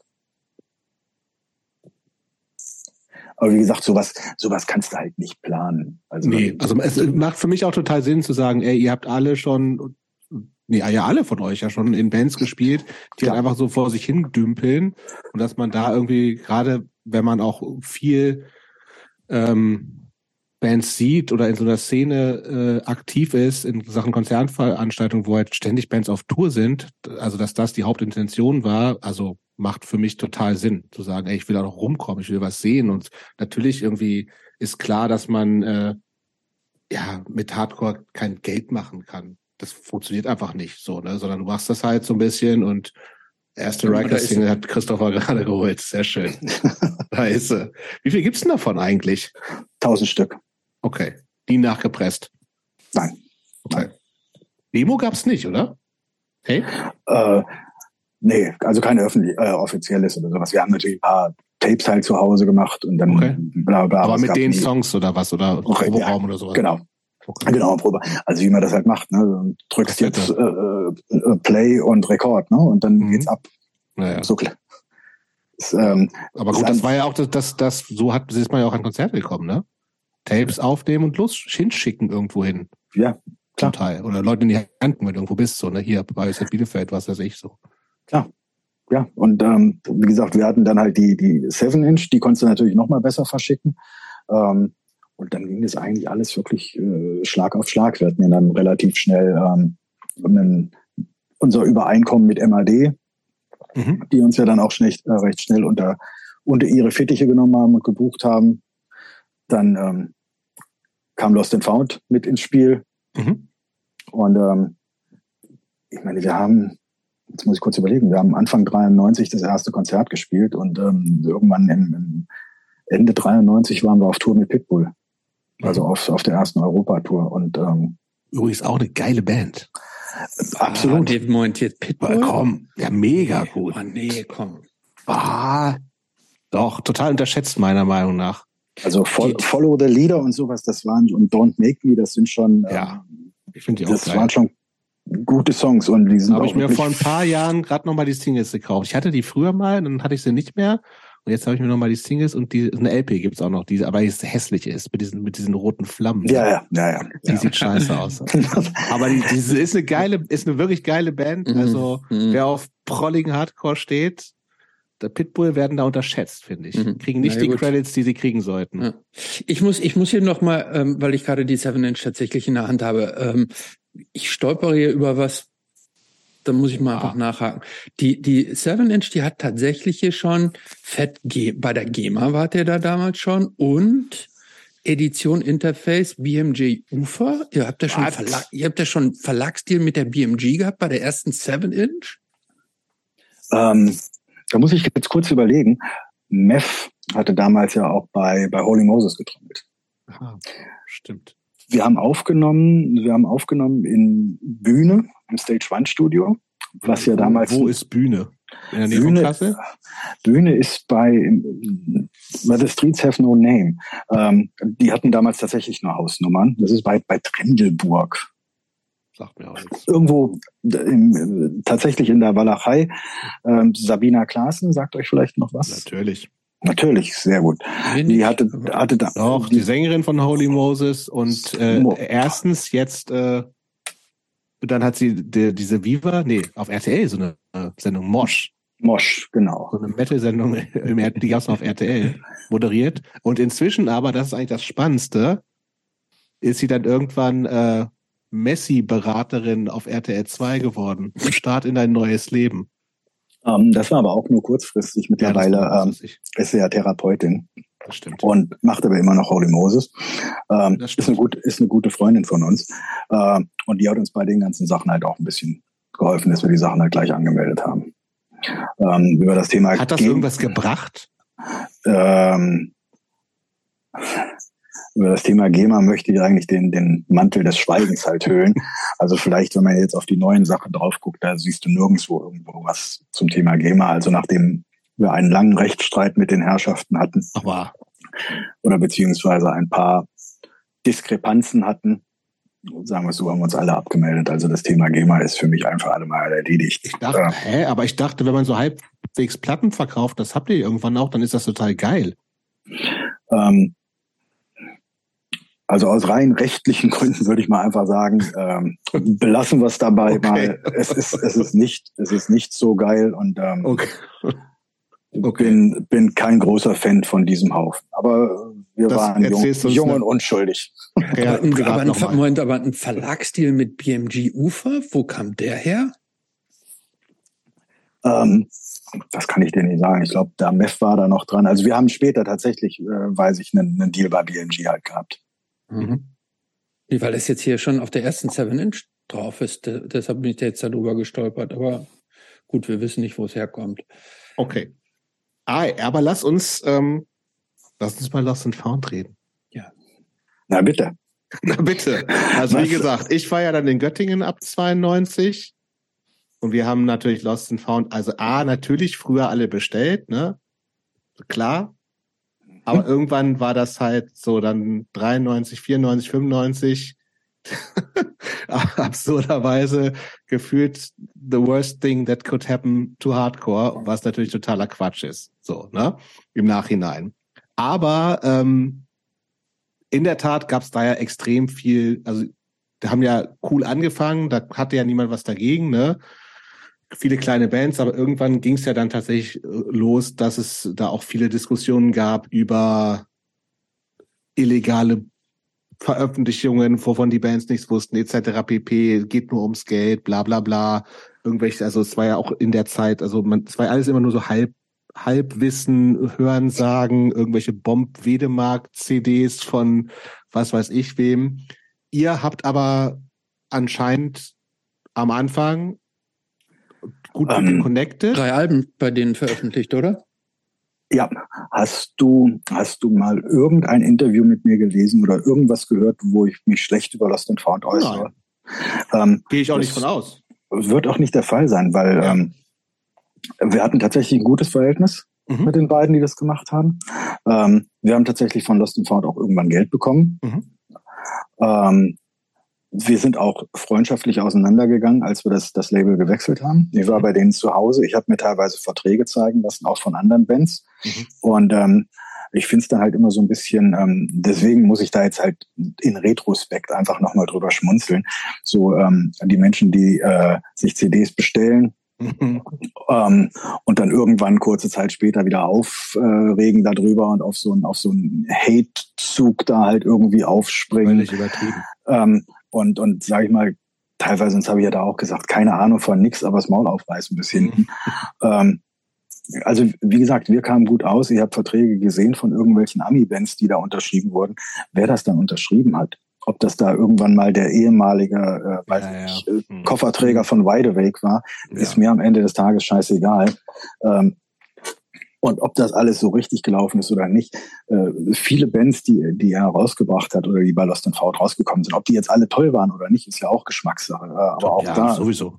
entscheidet halt dann der, der Geschmack des Einzelnen, musste ja nichts kaufen. Ähm, aber der hat vielen Bands wirklich ähm, auch geholfen und, und den mhm. Weg geebnet, halt was, was zu machen. Und jetzt kann man halt auch von der, von der großen Eurocore-Welle halt heißen, halten, was man will. Ich finde den Namen ja eh scheiße. Aber. Ja, aber gab es den überhaupt? Wer war das denn? Ihr? Und wer noch? Ja. Diese ganzen Holländer, Belgier noch? Aber ja, die, war, war das auch Lost and Found? War auch Lost and Found, ja. Mhm. Right Direction, Backfire. Mhm. Ähm, und wenn du halt schaust, es war, äh, wie gesagt, äh, es ist, ähm, es ist alles Geschmackssache. Aber wenn du halt schaust, es war damals dann plötzlich möglich, dass nicht nur die ganzen Leute zu den Amis halt rennen, mhm. sondern dass auch plötzlich eine deutsche Band oder eine, eine holländische Band oder eine belgische Band halt irgendwo spielen kann und da kommen halt Leute hin. Und da hat ähm, Lost and Found schon eine Menge für gemacht. Ich und, glaube, und, ich glaube, ein Vorwurf war halt auch äh, häufig, dass gesagt wurde, äh, Lost and Found äh, Platten, Schrägstrich CDs sind lieblos gemacht. Da ist irgendwie die Minimalaufmachung, äh, Artwork so aus dem, aus, aus dem Setzkasten irgendwie generisch. So, ähm, dann diese, diese, diese ganzen Compilations, wo gesagt wurde, so ein bisschen so wie K-Tel von Hardcore. Das war, glaube ich, so ein Wobei großer da viele Vorwurf. gute Sachen drauf waren auch. Ja, ne? ja, also natürlich. Inhaltlich, also natürlich, natürlich, aber, aber der, ich sage ja, ich zitiere jetzt einfach ja, nur, ähm, ich sage nur, ähm, gerade dieser, dieser Vorwurf des, so ein bisschen Verramschens und dann drei Alben noch auf eine CD und dann irgendwie nochmal irgendwie veröffentlicht und billiges Artwork, irgendwie keine Liner Notes, Text alles so minimal runtergebrochen. Das war häufig so der Vorwurf. Ähm, da kann ich dir jetzt natürlich ganz schlecht widersprechen. Ne? also, meine, Wie findest du eure erst eure Platten? Ja, aber die sehen doch nicht so scheiße aus. Also ich meine, war nicht mein Style, aber sind die lieblos aufgemacht? Ähm, Nee, also ich sag mal so, das ähm, Cover von der von der Brother Against Brother, das Original, sieht natürlich halt etwas schicker aus wie das, was nachher rausgekommen ist. Mhm. Ähm, also es hat ja Ernie von von Token Entry halt gezeichnet auch. Mhm. Und ähm, da waren wir eigentlich auch stolz drauf oder happy drauf, dass, dass wir so jemanden dafür gewinnen können. Dann hat der Kollege in Hannover ein bisschen ähm, äh, modernisiert, wie auch immer. Du musst jetzt halt doch, wenn, wenn ich mir die Dinger jetzt hey, angucke und halt die der 90er, ne? und die Zeit und die Zeit halt dazu sehe, dass das das war schon so ein so ein 90er Layout oder Outfit, wie auch immer. Dann haben die mhm. Leute ihre ersten Computer gehabt und haben sich daran oh, halt komplett ausgetont, äh, mhm. getont.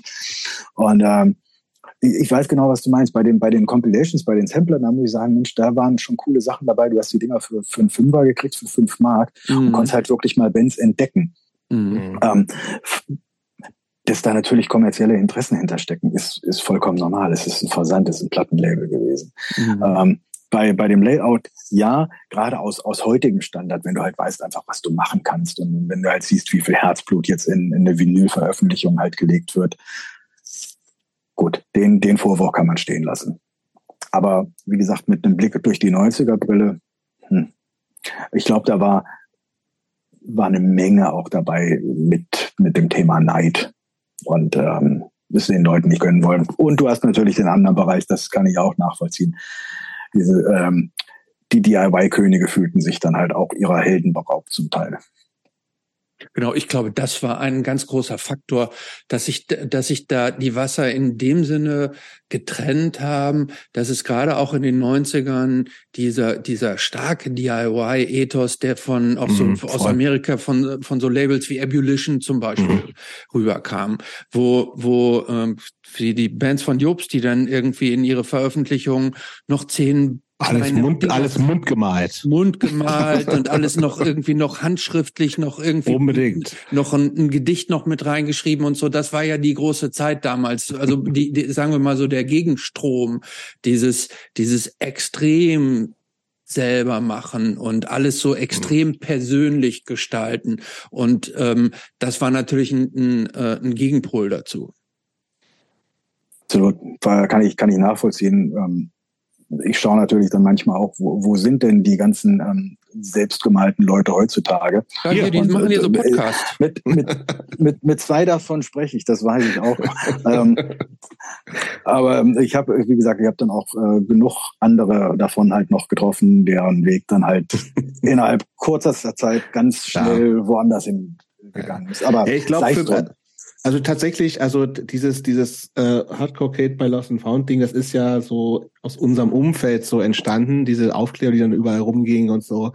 Und ich, äh, also es war, ich kann es wirklich gar nicht mehr so richtig wieder herholen, was die Intention da gewesen, außer natürlich fanden wir es irgendwie scheiße. Es war, glaube ich, auf gar keinen Fall eine Neidgeschichte, so, sondern wir haben unser Ding gemacht, fanden, wir fanden es einfach kacke. So, und ich glaube einfach, dass ich glaub, die Idee war eigentlich, dass ich, ich glaube, es, viele haben wirklich gedacht, dass Lost and Found Hardcore kaputt macht. Naja, weil, aber weil eigentlich, eigentlich ist es ja gerade im Rückblick, du sagst, ist ja, das ist ja eine ganz, also Hardcore ist ja so vielfältig, dass das ja einfach ein ganz anderes Hardcore ist. Lass die doch machen, ist mir doch scheißegal. Natürlich, ich muss es ja nicht das sagen wir ja jetzt, so, aber ne? ich sage ja, ich glaube damals. Ja, aber eigentlich gab es ja damals ja auch schon gar keine Über Überschneidungen. Das schneide ich halt so im Nachhinein gar nicht so richtig so, ne? Also wie gesagt, ich fand Rikers auch uncool damals, ne? Einfach weil ich dachte irgendwie, ja, boah, es ist mir alles zu, zu hart, zu mackermäßig, zu, zu, zu männlich. Ich war da auf einem ganz anderen Trip, so, aber ähm, das hat, das, ich habe ja, wir haben, wir haben nie zusammen gespielt. Es gab, es gab gar keine Überschneidungen.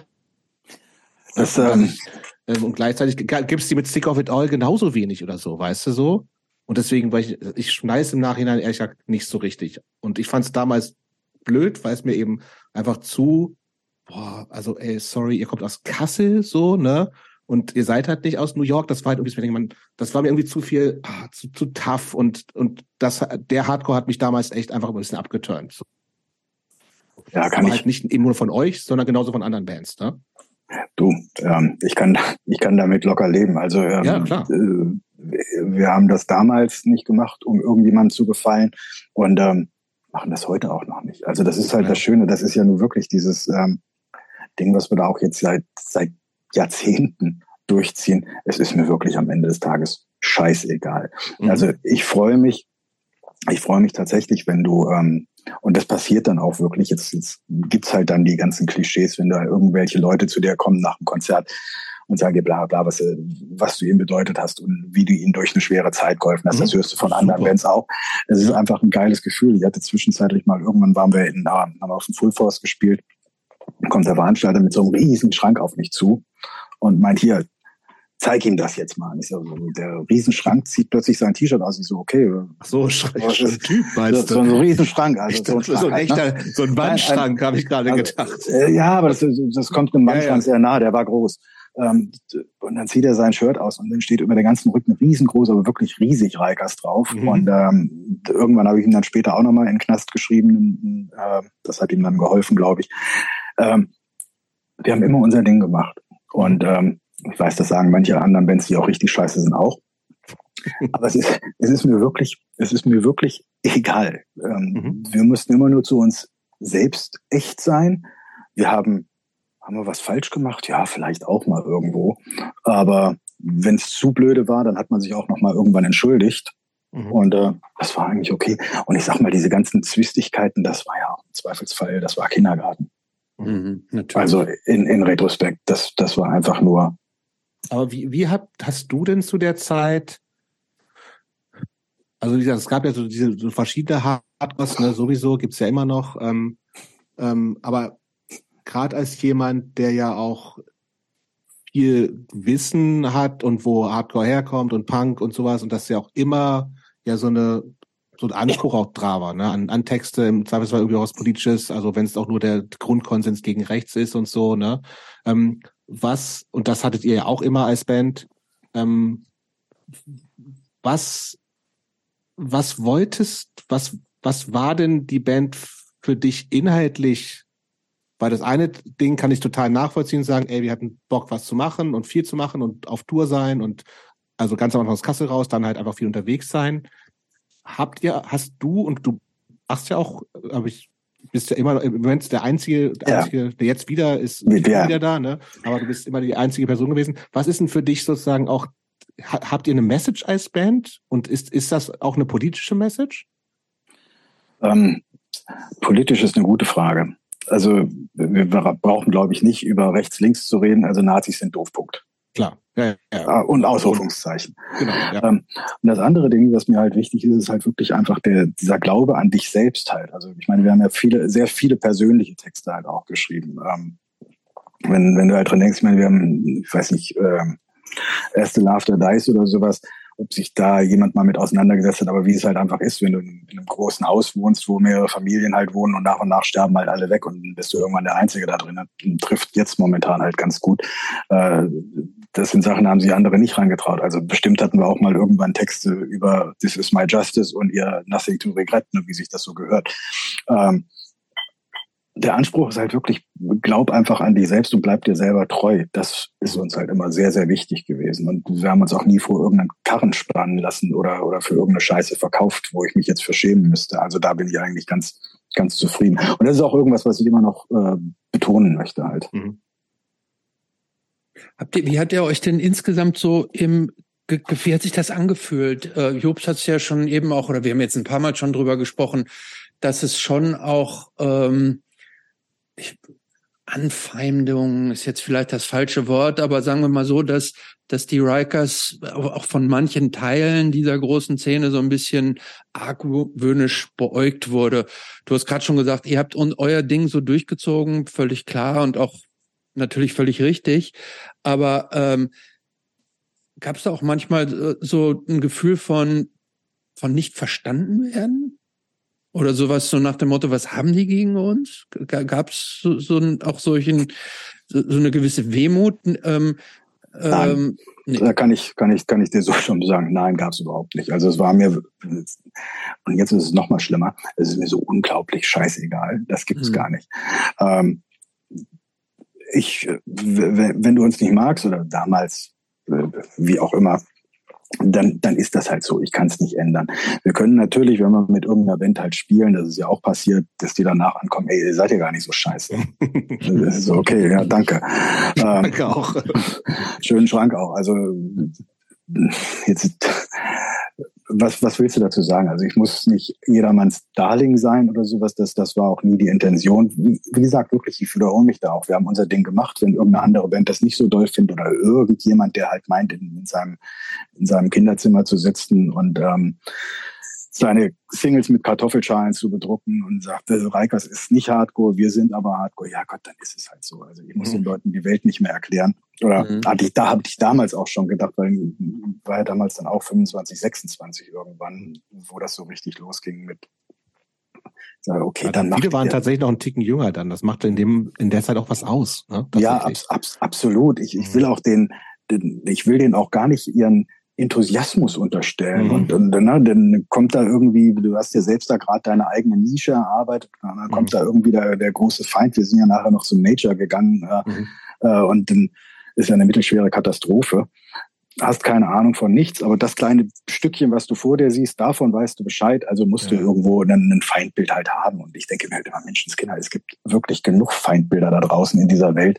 Und das hatten wir damals auch schon gesagt und da haben wir ja auch Texte drüber geschrieben. Wir bekriegen uns hier alle gegenseitig wegen irgendeinem Furz.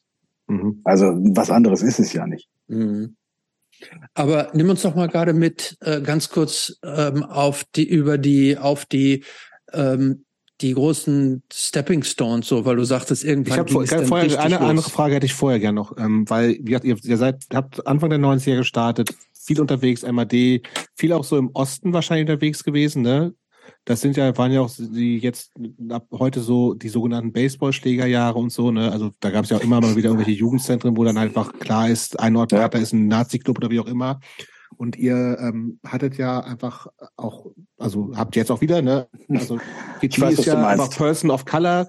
Also gab es da irgendwie auch deswegen mal Stress, weil das war ja tatsächlich auch eher ungewohnt, auch in dieser Hardcore-Szene. Und das war ja, die war ja auch sonst sehr, also erschien sehr weiß auf jeden Fall, ne?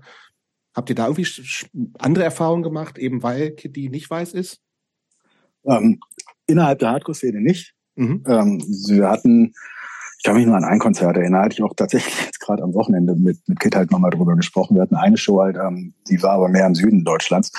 Da gab es dann halt irgendwie so, so ein paar junge Leute, die meinten, sie müssten mit dem rechten Arm halt wedeln und uns willkommen heißen. Den hat man dann halt relativ schnell gesagt, dass wir das so nicht möchten. Mhm. Ähm, das haben sie dann aber nicht verstanden und dann war halt laut, dann konnte man halt sich nicht mehr verbal artikulieren. Dann ähm, mussten wir die drei halt, das klingt jetzt so, so, so albern oder irgendwas denken. Da gab es halt eine, äh, eine kleine Klopperei, die drei sind mhm. halt raus. Ähm, war, war blöd. Also war, war absolut richtig, das zu machen. Mhm. Ist dann halt immer nur doof, als Bandverletzter halt am Zweifelsfall den Club als letzter. Also mhm. mit den zwei Veranstaltern und den drei Leuten noch am Tresen. Und du weißt halt nicht in einer fremden Stadt, wie viele Leute da halt noch sind. Das ist, ähm, Im, Im Osten in den Neu Anfang der 90er gar keinen Stress gehabt? Im Osten hatten wir tatsächlich keinen Stress, wir hatten nur viele brenzliche Situationen. Mhm. Also brenzliche Situationen dahingehend, ich weiß noch, wir waren mit, mit SFA auf Tour und ähm, sind halt aus, aus Berlin raus, aus Westberlin raus und dann noch in das in das quasi neue Ostberlin und dann Richtung Chemnitz gefahren und ähm, auf dem Weg haben wir so ziemlich an jedem Parkplatz waren alle Autos voll mit grünen Jacken, Bomberjacken. Mhm. Die klassischen 90er ähm, Nazis. Die, die, klassischen 90er Nazis. Ähm, und das wurde auf dem Weg nach Chemnitz nicht weniger. Mhm. Und das war wirklich dieses, äh, du hast es gerade beschrieben, Jobs, der, der, der Zeitpunkt, wo, ähm, wo du montags morgens die Zeitung aufgeschlagen hattest und dann drin stand, Jugendzentrum XY überfallen. Ähm, wir hatten dann halt mitgekriegt, dass dann halt nachts irgendwann äh, irgendwo so ein, so ein Konzert im Wald stattgefunden hat von was weiß ich wem, also von, von irgendwelchen von diesen Bands. Mhm. Also ähm, Bands meinst du? So ja, ja. Illegales eins, eins dieses mhm.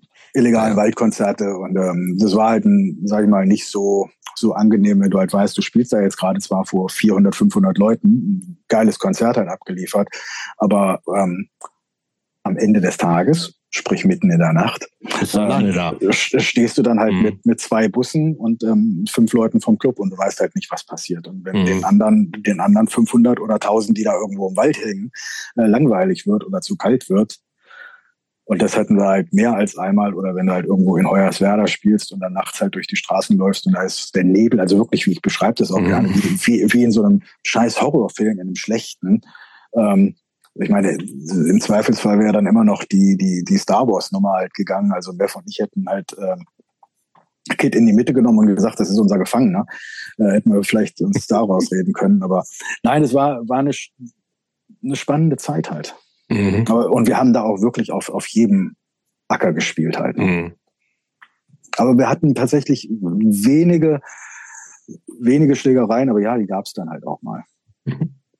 So, Christopher, jetzt mach du mal die nächste. Ja, ja ähm, nimm uns mal mit durch die, also so die, die großen, ähm, die Schritte, die die Band dann so gemacht hat. Du hast eben ja schon gesagt, irgendwann ging es dann so richtig ab. Ähm, jetzt so aus der Rückschau, was waren das für Schritte und was ist da passiert und wie habt, hast du die, wie habt ihr die so hm. wahrgenommen? Also ähm, die Brother Against Brother hatte sich ja schon dann, wie gesagt, die erste Single kam raus, wir sind auf Tour gegangen. Das mhm. war cool. Dann haben wir halt nach der Tour eine Split-Single mit Pitbull gemacht. Wir machen, eine deutsche Band macht eine, macht eine Split-Single mit einer amerikanischen Band, war damals auch nicht so wirklich denkbar. Also es sei denn, ähm, weiß ich nicht, irgendwas ganz Obskures. Mhm. Ähm, aber das war ja, ja. Mhm. Ähm, dann macht man halt diese Brother Against Brother und plötzlich siehst du halt überall die Klamotten halt. Also ich meine, dieses, dieses Männchen mit der Knarre war ja dann auch irgendwie omnipräsent, sage ich mal. Mhm. Ähm, selbst in irgendwelchen Fernsehsendungen hast du das halt gesehen, wo ich mir auch dachte, was ist denn jetzt los? Gut, Nastrovie Potsdam, die Firma, die die T-Shirts gemacht hat, hatten, glaube ich, ganz gute Connections zu RTL und haben die Leute da ausgestattet.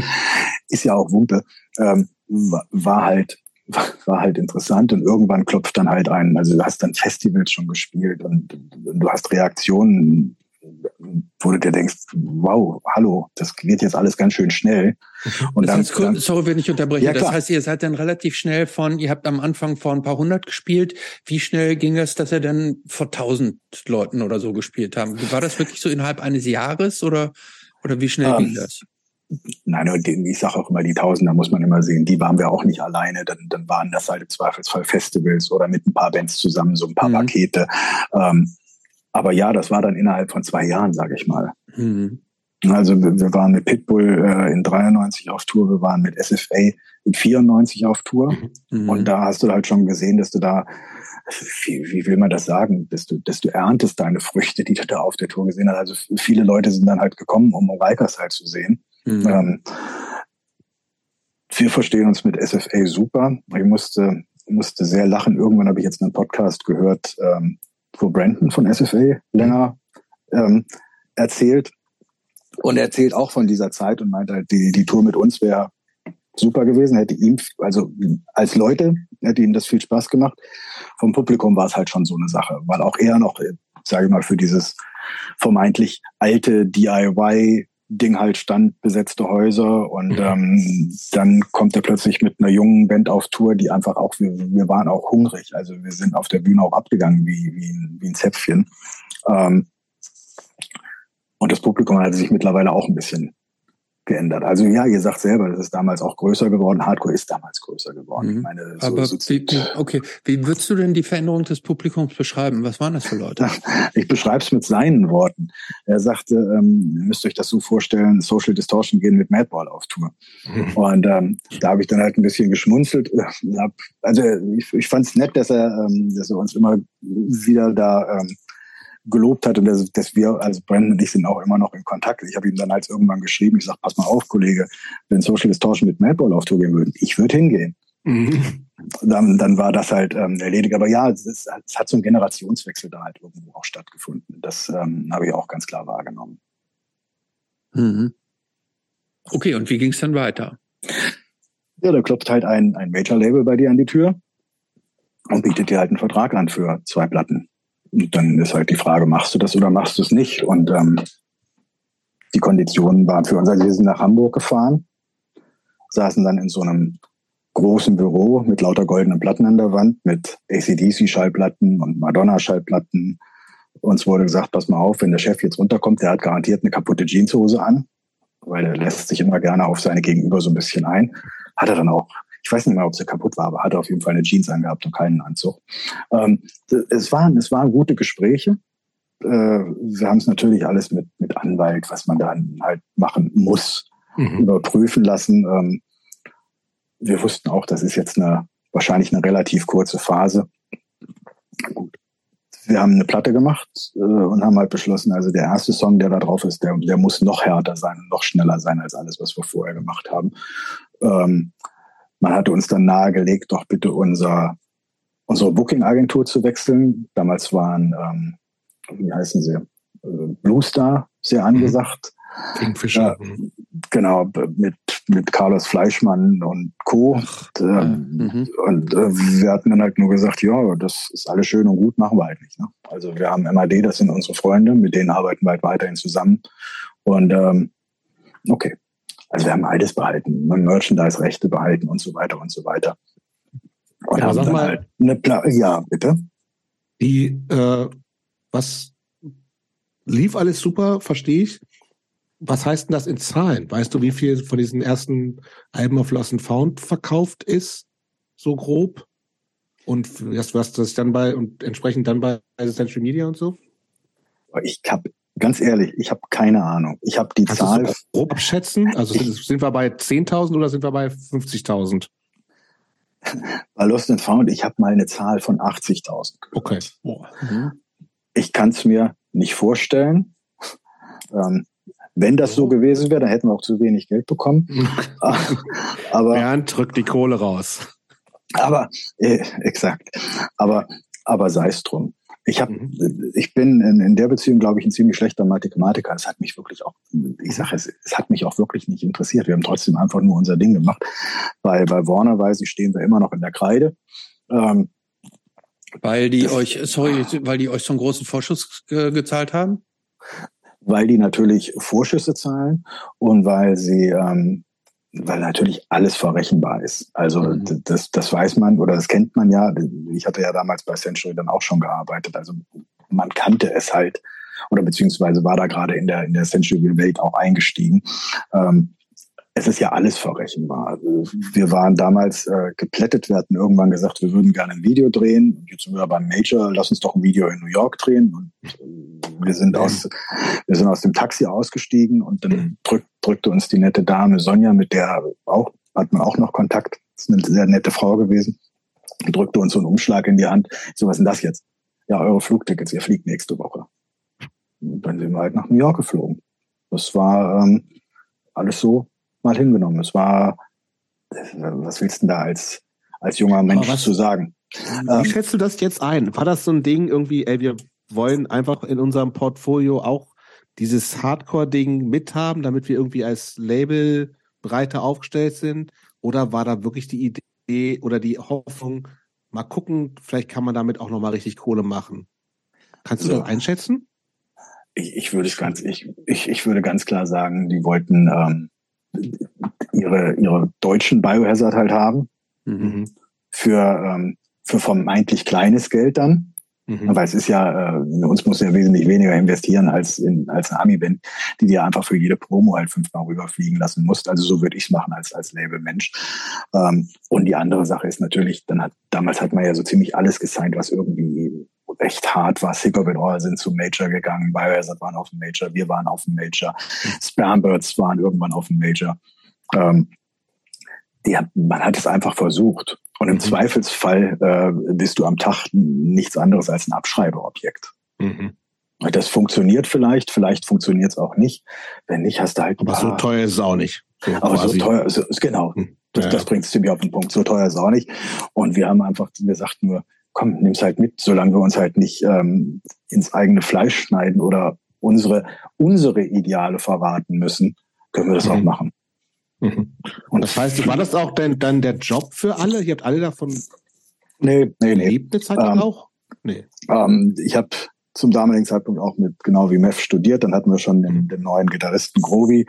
Ähm, der hat so sein Ding irgendwie vor sich hingemacht. Also der hat auch immer irgendwie überlebt. Mhm. Ähm, ansonsten musstest du ein bisschen jobben. Ich hatte dann irgendwann angefangen mit einem Praktikum auch bei Central Media. Mhm. Ähm, also das Geld hat definitiv geholfen, aber davon leben. Und das war, das war, glaube ich, unser großer Vorteil, dass wir äh, da alle so Mitte 20 waren, dass wir halt und nicht komplett bescheuert, ähm, dass wir halt nie dieses Ding hatten, wir, wir können davon leben, wir müssen davon leben, ich werde jetzt Rockstar. Mhm. Also das, das war nie die Intention, hatte ich zu Anfang schon gesagt.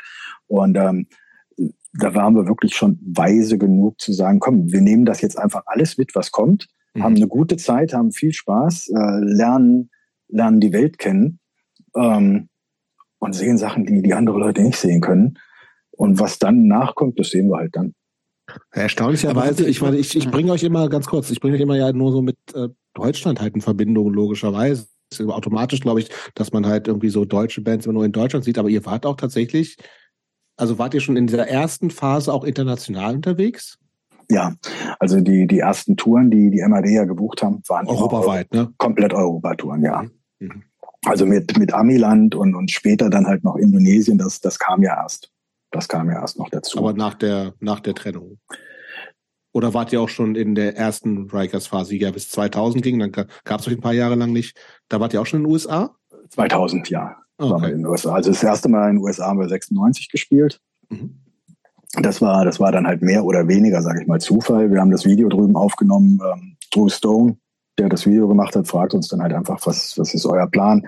Ähm, wollt ihr eine Show spielen? So, äh, Klar. Äh, äh, ja. Ja. Und dann, dann konnten wir halt noch im, im Wetlands halt spielen, zusammen mit Sheer Terror, mhm. Marauder, 25 to Life und ähm, so eine so eine junge Vorband, das ist immer so ein, das ist der Lacher immer so an der Stelle Hatebreed halt als als mhm.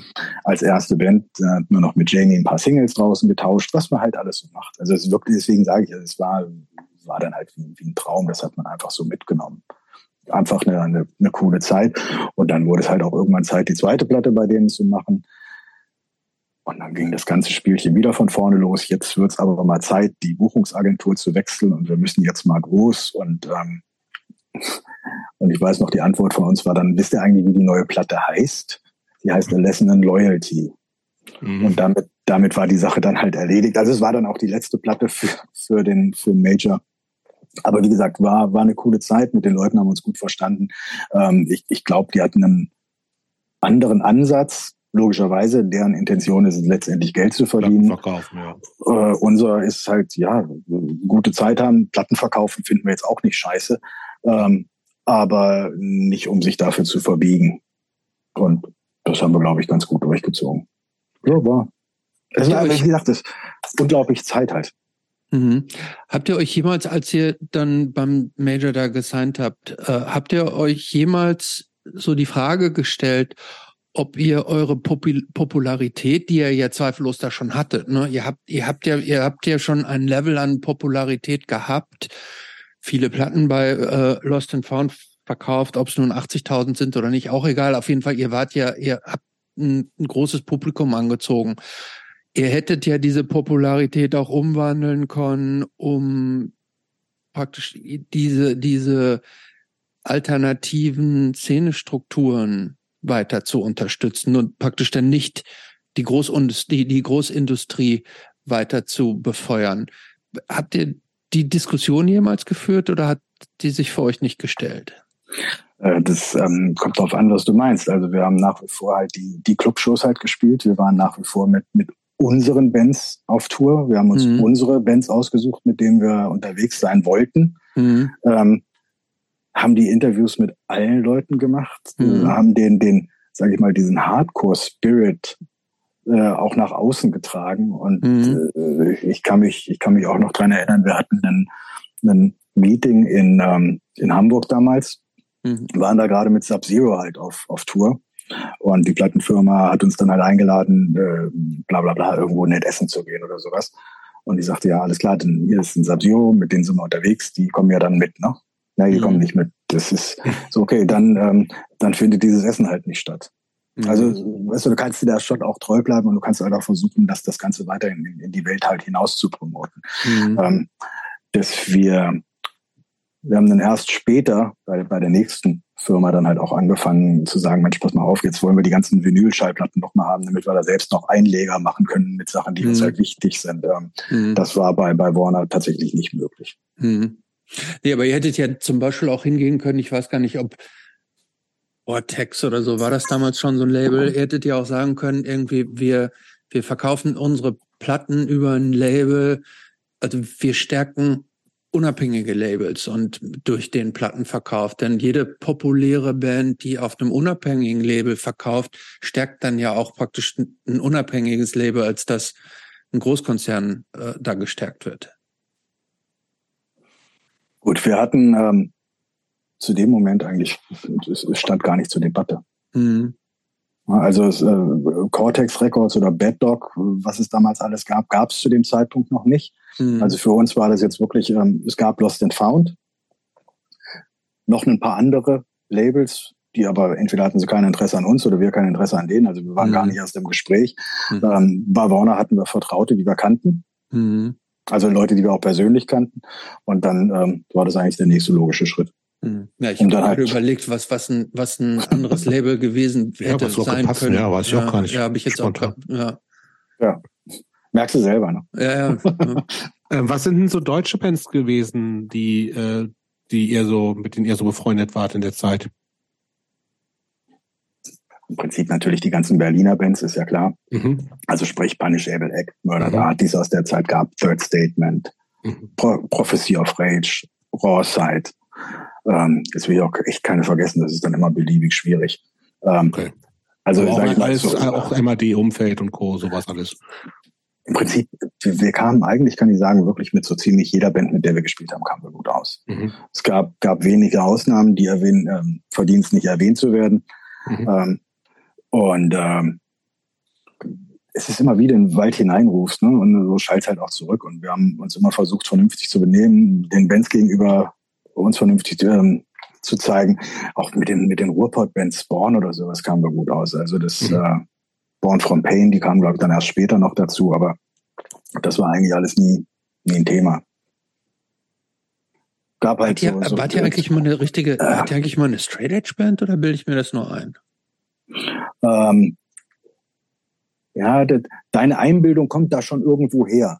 Ähm, wir hatten den, den auf der auf der ersten auf, ein Aufkleber war das. Da hatte das Dieser Typ hatte mal ein X, ne? Stimmt. Ja, der hatte mal ein X, ja, ja. Und wir hatten tatsächlich auch, auch zwei Leute in der Band, die, ähm, die straight waren. Also Mev und unser Sänger waren zur, auch früher tatsächlich straight, haben das aber nie irgendwo nach außen hingekehrt. Also wir sind nie mit Xen auf der Hand aufgetreten. Doch, ich habe das, glaube ich, ein, zwei Mal gemacht.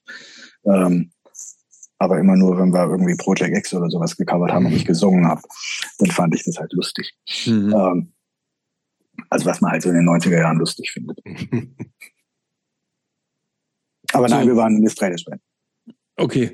Ähm, wir waren stehen geblieben. Äh, zweite, ähm, zweite Platte bei BMG, da war das Thema dann irgendwie durch.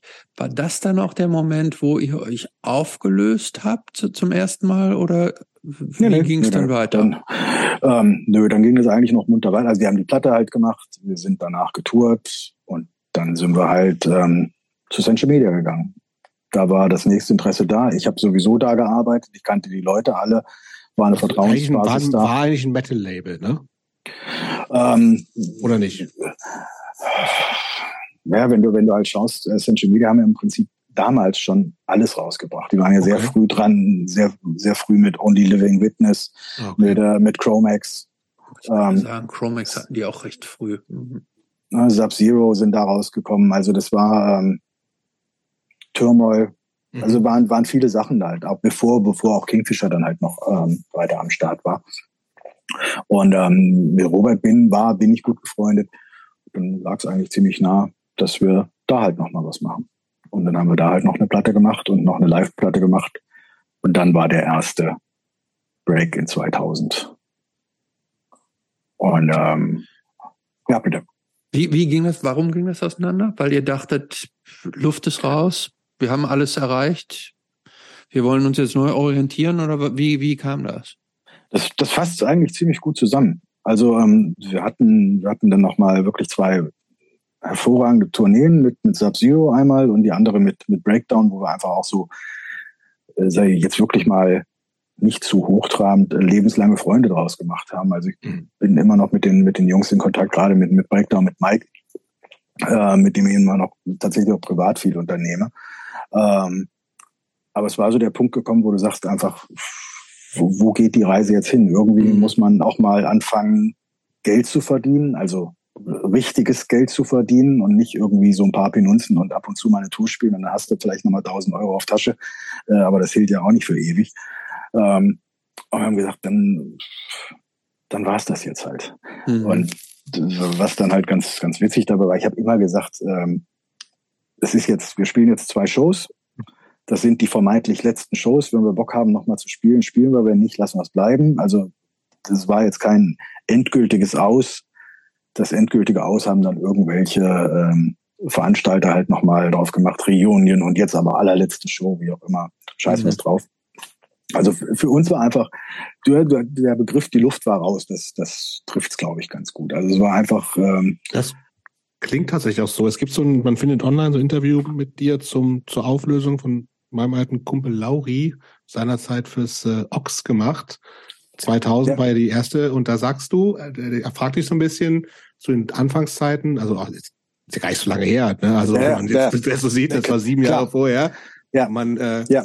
Und da sagst du über, also im Jahr 2000 über äh, die Anfangszeit, die Szene war frisch, sie hatte etwas Unverbrauchtes, es herrschte so eine Aufbruchsstimmung, jeder engagierte sich in irgendeiner Form, es war einfach ein gewisser Zusammenhalt da. Es war egal, ob jemand Straight Edge Punk, Metal, Skinhead oder was auch immer war, es ging um Hardcore, um unsere Art Dinge zu sehen und durchzuziehen. Das ganze Ding hat da eine individuelle Bedeutung für jeden.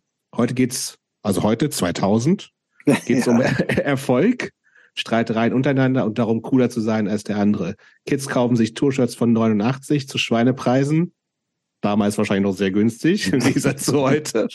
Ja, äh, um, absolut. Äh, um trotzdem Teil einer Sache zu sein, von der sie nicht den geringsten Schimmer haben. Natürlich ist der harte Kern immer noch am Start und zieht sein Ding durch. Es gibt doch gute Chancen, vielleicht erleben einige Kids noch das gleiche Gefühl, wie wir es einst hatten. Ich sehe das allerdings nicht mehr ganz so euphorisch. Also das, das spiegelt dann so ein bisschen deine Stimmung zu der Zeit zu Hardcore wieder. Habe auch nicht mehr so richtig Bock. Ähm, du, das, das, ich könnte das Gleiche jetzt nochmal sagen. Also du merkst Das wollte ich halt auch noch einfach, fragen, tatsächlich. ja, also es ist, ähm, wie, wie lange, wie lange geht das? Also damals beschreibt es den Zeitpunkt oder be- beschreibt es halt einfach die, das, das Feeling halt 100%ig. Und ich, ich sehe, ich sehe halt auch, ähm, dass vieles, zu vielen Sachen, die ich damals gesagt habe, sehe ich heute ähnlich. Mhm. Aber Also es, die Band wieder. Und zwar ziemlich lange schon. Ähm, wir hatten irgendwann auch einfach wieder Bock und es macht auch einfach komplett Spaß zu spielen. Es macht mir auch Spaß. Aber ist das, ist das, ist das jetzt mehr, mehr was, wir machen unser Ding, scheiß drauf. Und damals hast du vielleicht schon. noch mehr. Hm. Ja, aber das, Das- klingt so ein das- bisschen, ich habe Anspruch an so eine Szene ja noch so ein bisschen. Und da steckt, steckt ja so ein bisschen so eine Enttäuschung auch mit drin. Das lese ich da so ein bisschen raus. Richtig. Und an dieser Enttäuschung kannst du ja auch durchaus wachsen. Also Mhm. du weißt einfach, was dich erwartet, dann, dann kannst du auch nicht mehr enttäuscht werden. Mhm. Also ne, kennst du kennst du deine Pappenheimer, dann weißt du einfach, okay, du hast dich mal drauf verlassen. Ähm, das ist jetzt äh, die Messe ist gelesen Mhm. und jetzt kannst du einfach immer immer heiter und vergnügt, bis der Arsch im Sarge liegt. Ähm, jetzt zieht man das Ding einfach durch, wie man Bock hat. Wir müssen überhaupt nichts mehr. Ich meine, wir waren, ich will jetzt nicht sagen, wir waren dann irgendwo in in 2000 oder sowas immer gefangen, Mhm. aber wir waren in so einer Welle drin. Also sprich, Platte aufnehmen, auf Tour gehen. Platte aufnehmen, auf Tour gehen. Irgendwie, das, das war halt so, weil da kannst du auch nicht irgendwie mal zwei Jahre oder drei Jahre Pause machen. Ich meine, wobei das haben wir ja dann irgendwann gemacht, wo wir dann nur noch uns Konzerte rausgepickt haben, die wir gespielt haben. Und ich glaube, das war auch der richtige Weg. Aber wir mussten damals erst mal sagen, so jetzt an dieser Stelle ist ein, ist ein Break, das macht sonst einfach keinen, keinen Spaß mehr, keinen Sinn mehr. Da gehen wir auch selber dran kaputt. Oder wenn wir nicht da kaputt gehen, dann gehen wir in 2005 oder 2006 einfach jämmerlich, wie, also wie so ein paar kaputte Ex-Musiker dann. Mhm. Da wart ihr ja auch, da wart ihr ja auch Anfang Mitte 30 dann inzwischen, ne? Ja, also, ja. Ähm, mhm. Ja, das Also ist auch so ein Punkt, wo man sagt, was mache ich denn jetzt mit meinem Leben so, ne? Also Mhm. ist ja auch so ein, also jetzt, nee, kannst für die anderen brauchst du gar nicht sprechen. War das genau für dich so ein Punkt, also du bist so ein bisschen in diese Musikszene ja so reinge, also reingerutscht, Ja, nicht Szene, ja. sondern ins Musikbusiness, ne? Ja, absolut. Ähm, aber war das auch so ein Ding, wo man sich sagt, okay, will ich jetzt, also womit verbringe ich den Rest meines Lebens, auch jobmäßig? War das für dich damals so Fragen?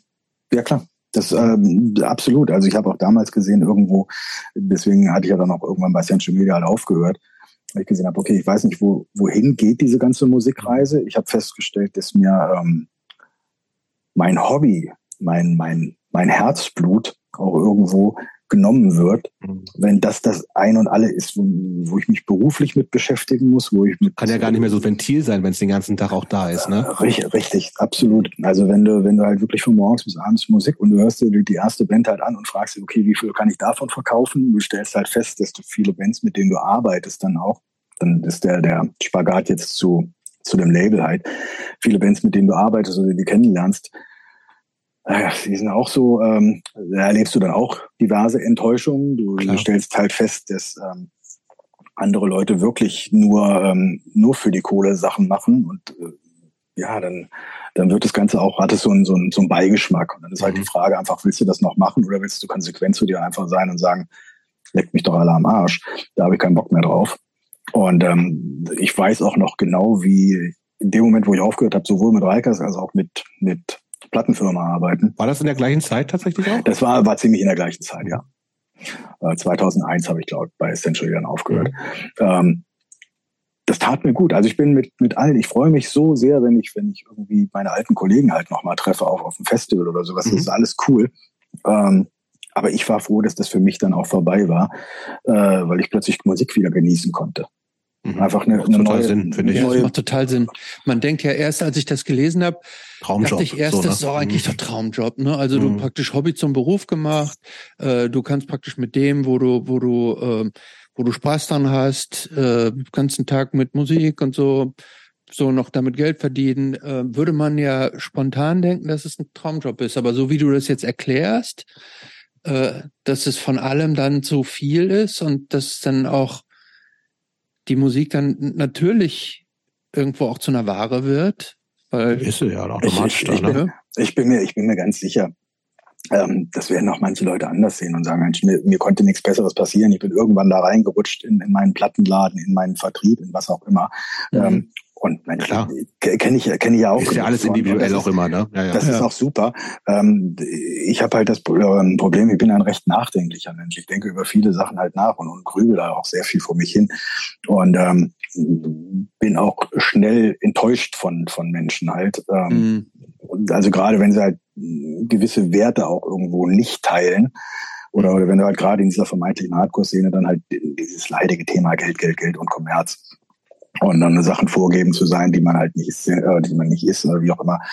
Ähm, das, das hat einen dann einfach ein bisschen enttäuscht. Und wie gesagt, ich habe halt einfach Bock gehabt, mehr wieder was anderes zu machen. Ich hatte keine okay, aber was, was, du hattest also, um jetzt in der Zeit zu bleiben, du hast äh, diese Ausbildung gemacht, ne, zum, also als äh, das war Handelskaufmann, ja, das ist lange her, genau. Ja. Hast dann studiert, Du hast irgendwie auch ein bisschen nochmal im, im, im Hausen auch offiziell gearbeitet. Ich will mal deine, deine berufliche Laufbahn mal so ein bisschen durchgehen. Ähm, dann hast du ähm, Kingfisher, also äh, Sublabel ja. von Century Media gemacht. Ähm, dann äh, bist du aber 2001 wieder zurück nach Kassel gegangen und hast, also du hast uns deinen Lebenslauf geschickt, angefangen bei der Lufthansa zu arbeiten. A, wusste ich überhaupt nicht, dass die in Kassel was machen die denn da überhaupt? Und B, was hast du da gemacht? Mit, mit, mit welcher Qualifikation bist du da überhaupt reingegangen? Und, und mit welcher Intention? Was wolltest du da machen? Ähm, gut, also Intention, Geld verdienen und arbeiten. Mhm. Ähm, Aber war dir das egal, irgendein Job oder?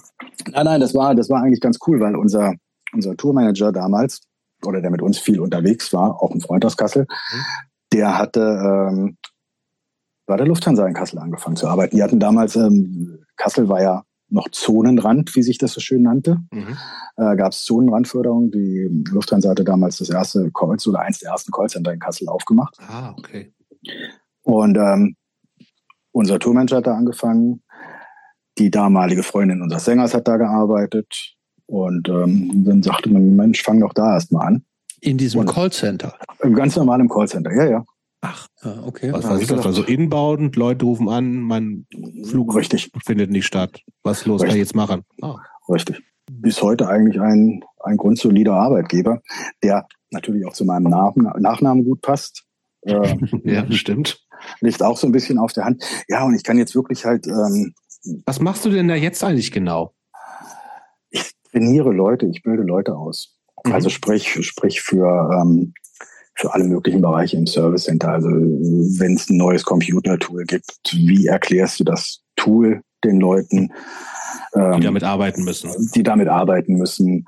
Erklärst ihnen halt, sag ich mal, dass das das ganze Bild, was ist, was ist so eine Firma, was machen wir, von wo nach wo fliegen wir, ähm, wie buche ich was, über den ganzen Bereich Soft Skills hinaus oder entwerfe halt Trainingskonzepte, wie bilde ich halt irgendwie hunderte von Menschen irgendwo in der Welt halt aus, damit sie halt ihren vernünftigen Service halt leisten können.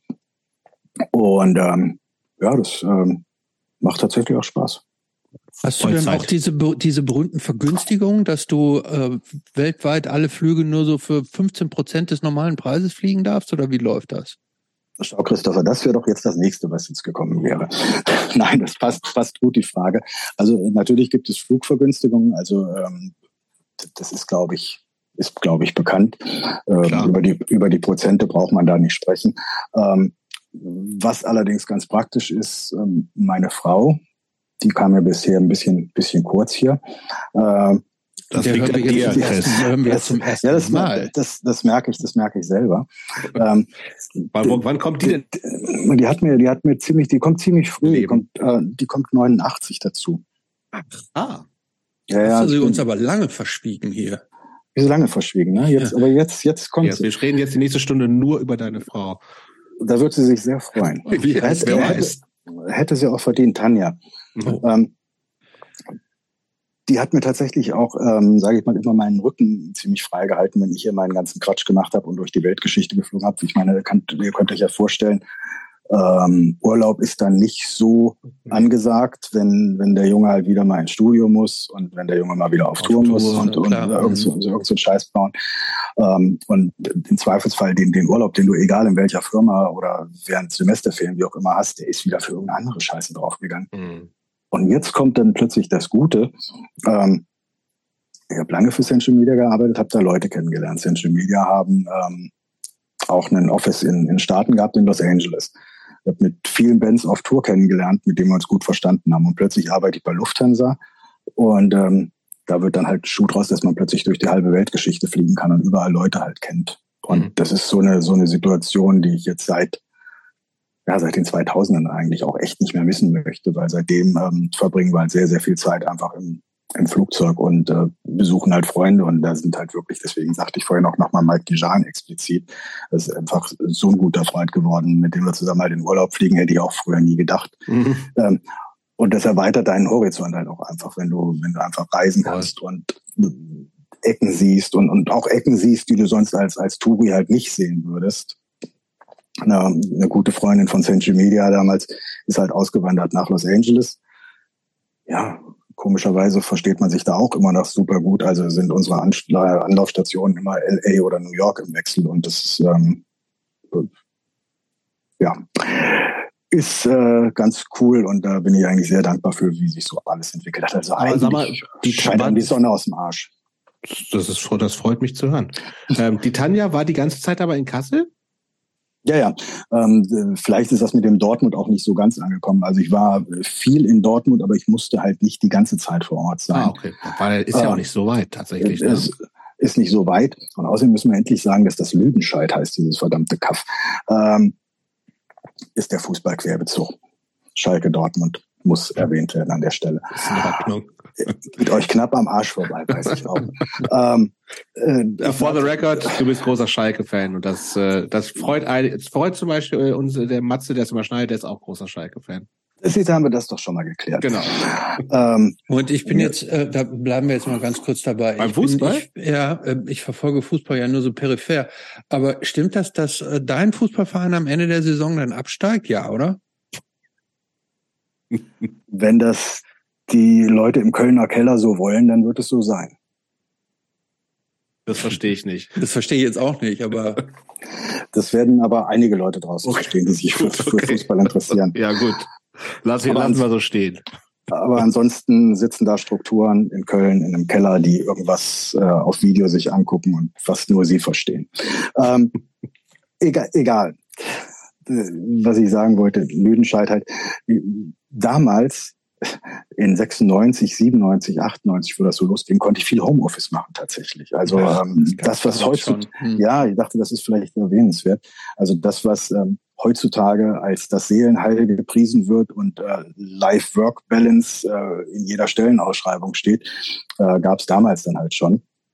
Das heißt, ich hatte tatsächlich so, so einen kleinen Laptop, mit dem man dann halt hin und her reisen konnte und dann von Kassel aus Sachen machen konnte und dann drei, vier Tage in Dortmund gearbeitet hat und dort Sachen machen konnte war, äh, ja, war interessant. Also es war natürlich dann, kann man sich auch vorstellen, halt eine Sieben-Tage-Woche, weil die Bands, mit denen du arbeitest, die interessiert das ein Scheitreck, ob in Deutschland Sonntag ist oder. Naja, hm, verstehe ich. Und Zeitverschiebung kennen die auch nicht. Sag mal, ist, ist Tanja auch so eine Hardcore-Frau? Hat die so, hat die so Szenebezug? Ähm, also kennengelernt haben wir uns über, über Suicidal Tendencies weil wir irgendwie gemeinsam fanden, dass die Band gut ist. Also Aber ja. Was, was heißt das? In der Kneipe? Und ihr habt beide euer äh, Suicide Cap mit dem hochgedrehten Ding auf dem Kopf gehabt, oder wie? Nein, also sie, sie hängt auch oder kommt auch aus dem Rock, Heavy Metal Umfeld hier so Mhm. aus, aus der Gegend, sage ich mal. Und ähm, irgendwie kamen wir halt ins Gespräch und ich hatte dann mein Suicidal Shirt an und ähm, Mhm. ja, ne, man spricht halt so und dann stellt man halt fest, dann musst du dir ja vorstellen, wir reden über 98 und eine Frau sagt, sie kennt dieses Suizidal, Tentenzidels Mhm. da, was auf deinem T-Shirt steht und da, da bist du ja erstmal baff. Ne? Und dann weißt du eigentlich da, äh, das ist schon mal interessant. Äh, Ist die, war die Rikers-Fan? Musikalisch? Ist die. Ist sie ein Rikers-Fan? Äh, Er sagt, die, komm, mit, die, deine Musik müssen wir jetzt nicht unbedingt hören. Also es ist jetzt auch nicht so, dass ich ähm, hier von morgens bis abends zu Hause Reikers höre. Ähm, aber ich, ich schätze ihre Meinung Mhm. tatsächlich immer sehr, wenn wir neue Sachen halt machen. Also ich glaube, sie kann das ganz gut abschätzen, was wir machen und ähm, oder was ich da seit seit Jahren fabriziere mit den Jungs. Und ähm, da schätze ich die Meinung halt schon sehr. Also sie kennt sich mit Musik aus, äh, ohne jetzt einen, einen Musiknerd zu Mhm. sein. Also ne, wenn ich dann halt wirklich in die in die Katakomben halt bei mir gehe und äh, wieder mich frage, warum man bei kennt ihr Radio Bob? Ja. Sagt euch das was? Mhm. Also man nie gehört, ja, aber so, warum man bei Radio Bob beim Wunschbob nicht Urban Bass spielt, dann, ähm, dann lacht sie sich ja auch nur kaputt. Aber äh, nein, sie ist nicht kein Musiknerd, aber kommt mit der Musik gut klar. Ich glaube, sonst wäre das auch beliebig schwierig halt. was ist denn Aber- euer aber Geheimnis für eine gute Beziehung? Lass das jetzt viel wichtiger, Christopher. Du weißt doch noch ganz, was ich sagen wollte. Ja, aber du wirst über Musik reden und ich möchte das Geheimnis für eine gute Beziehung. Gute Beziehung. Mhm. Bei wie viele Jahre seid ihr zusammen? Ähm, naja, seit 89. Also verheiratet sind wir seit 2000. Mhm. Das heißt also, ich feiere in, in zwei Jahren eine Silberhochzeit. Sprich das, was, was Leute mit grauen Haaren machen und was so unglaublich Du hast ja kaum unhardcore welche. ist. Ja, aber die sind grau. Ja, stimmt, ich habe kaum noch welche. Ähm, nee, ich habe mir eine Glatze wachsen lassen. So, also das Geheimnis einer äh, Beziehung, einer Eurer. guten Beziehung ist unser, weiß ich nicht, nehmen und leben und sterben lassen. Äh, nee, le- leben und leben lassen. Einfach ein, ein vertrauensvolles, guter Umgang miteinander. Es ist, ähm, weiß ich nicht, wir sind beide so so, so, so tiefenentspannt, was, was viele Sachen angeht. Ich reg mich manchmal über andere Leute auf und denke mir dann auch, warum mache ich das einfach mit meiner Frau? Wir haben, wir haben eigentlich, eigentlich haben wir nie Stress.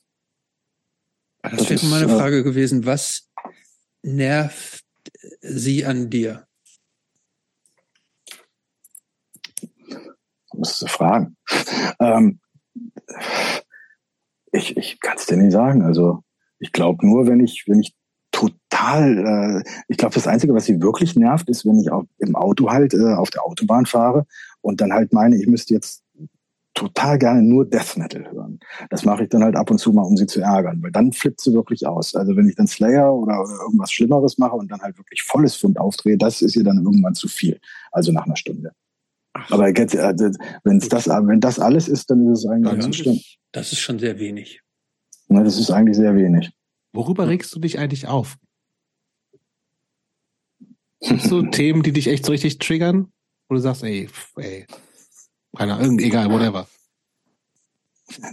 Ja, klar regt mich irgendwas auf. Ist nicht klar. Das- eben gerade- eben gerade hast du behauptet, du bist tiefenentspannt. Okay, ja, sehr schön. Da hast du mich. Ähm, In der Beziehung hast du eigentlich gesagt. Insofern. ne, mich kotzt das Thema Cancel Culture halt einfach so unglaublich an. Okay. Also sprich, dieses Ganze, äh, wenn ich halt sehe, dass Menschen nicht mehr miteinander reden können. Das ähm, entweder bist du einer Meinung oder du bist der anderen. Und das, das ist einfach was, was ich sehe. Ähm, und das ist jetzt sehr allgemein gehalten. Es geht mir auf den Zeiger, dass das, ähm, diese ganze ich will das Internet nicht verteufeln, da kannst du tolle Mhm. Sachen mitmachen. Aber manchmal wünschte ich mir halt, die Menschen dürften nur eine E-Mail am Tag schreiben oder, oder einen Post irgendwie kommentieren. Das ist, das müsste alles Geld kosten. Ich glaube, das das Ding ist, das ist ja, das Problem ist ja einfach diese verkürzte Kommunikation, ne? Also glaube ich ja, was dahinter steckt, dass du einfach nicht mehr klar kann. Ich finde, zivile Sachen, die kritisiert werden, werden zu Recht kritisiert, ne? Und die Welt ändert sich, das ist auch gut. Viel mehr Themen sind ja auch dem, sind ja da und werden genannt und Leute werden dafür zu Recht auch kritisiert.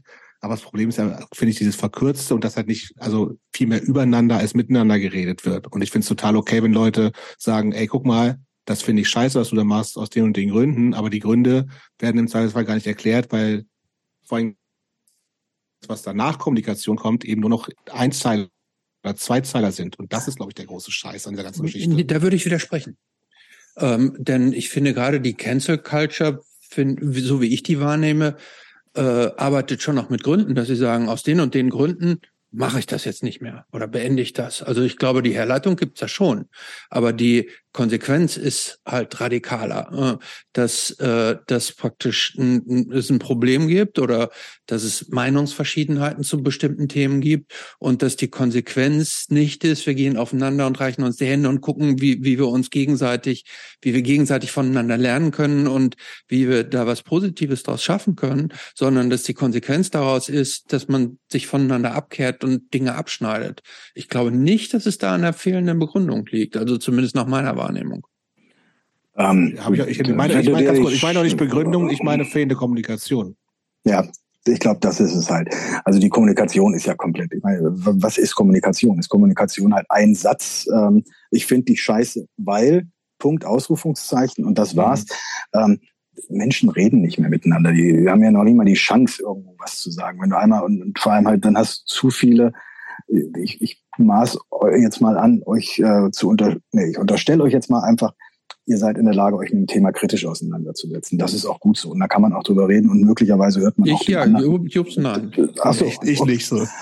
Ähm, möglicherweise hört man dem anderen dann auch mal zu und ähm, schaut halt, gibt's da vielleicht einen Punkt, wo, wo er recht hat. Also ich meine, das, das, die Geschichte nennt sich Diskussion.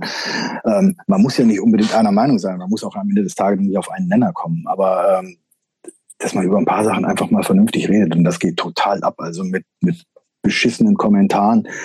Ähm, weiß ich nicht, es tut mir einfach weh, wenn ich das Ganze halt sehe. Ich muss jetzt auch nicht oder will da gar nicht in, in alle möglichen Details reingehen von Leuten, die einen enttäuschen oder wo du dir einfach denkst, Alter, echt jetzt? Ich meine, schau dir doch nur an, irgendjemand postet ein schönes Bild auf Facebook und der nächste schreibt da drunter, was ist denn das für ein Scheiß? Mhm. Was soll das? Wenn es dich nicht interessiert, dann, dann mhm. sei es drum irgendein Künstler bringt eine Platte raus, der wird sich da auch was dabei gedacht haben. Der hat sich bestimmt nicht gedacht, ich bringe jetzt die beschissenste Platte der Welt raus, um euch alle zu ärgern, ähm, sondern er findet das vielleicht ganz gut. Warum? Nur weil es mir nicht gefällt, muss ich da halt irgendeinen vernichtenden Kommentar drunter schreiben. Also es ist alles. Ähm, Aber ja, das ist, wäre für mich weniger Cancel Culture nee, als, auch, ja, so, ein, so, als diese, dieses Abgehate, ne? dass die Leute äh, wahnsinnig viel ähm, das geht für mich Hand in Hand. Müssen, so, ne? Es geht Hand in, vermutlich geht's mit Hand in Hand, aber mhm. ich finde, dass tatsächlich dieses, äh, äh, da bin ich komplett bei dir. Wenn mir was nicht gefällt, muss ich nicht irgendwie ja. so die Ablehnung irgendwie so rausposaunen überall. Ne? Ich glaube, das vergiftet in der Tat sehr, sehr viele, äh, sehr viele Sphären auch. Deswegen sage ich, es geht so ein bisschen auch Hand in Hand. Und mhm. wenn du keine Ahnung von irgendwas hast, dann halt die Klappe. Ja, und äh, manche Leute lesen halt irgendwas auf irgendeiner Seite oder haben es von einem Kumpel gehört, nehmen es für bare Münze und muss dann halt überall mit draufkauen werden. Ich sage, wie gesagt, nichts gegen eine fundierte Diskussion über, über ein Thema. Und, und auch über den, den Idioten von Pantera kann man halt halten, was man will. Mhm. Ähm, aber der ist nicht erst seit dem, seit, ach, das ist mir jetzt auch zu, das ist zu platt, ja, jetzt darüber noch zu reden. Sei ja. drum ja. sei es drum. Also tatsächlich auch, also ja, ja. Aber also ist tatsächlich auch eher so ein Sonderfall, wo ich mir denke, ach, ja Gott, mal, also hat mich tatsächlich überhaupt nicht so auf. Ich finde die Aufregung nicht so richtig so in dem Fall, ne? Ähm, Find's aber auch, ist mir irgendwie auch Latte, so, dann spielen die da halt nicht, weißt du, ist eh so ein Festival, das interessiert mich nicht. Find, fand die Band früher ganz gut, aber irgendwie mir halt auch egal und dass der halt irgendwie. Du warst mal ein Pantera-Fan? Ja, klar. Echt? Hallo?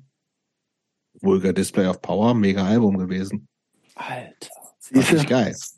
So, aber ich glaube, der Typ ist, ist ja, also, ja, ist, der ist ja kein Nazi. So, der ist halt bescheuert und hohl und hat vielleicht einen schlechten Humor und hat vielleicht sogar, das weiß ich nicht mal, aber vielleicht sogar auch einfach keine coole Einstellung. So.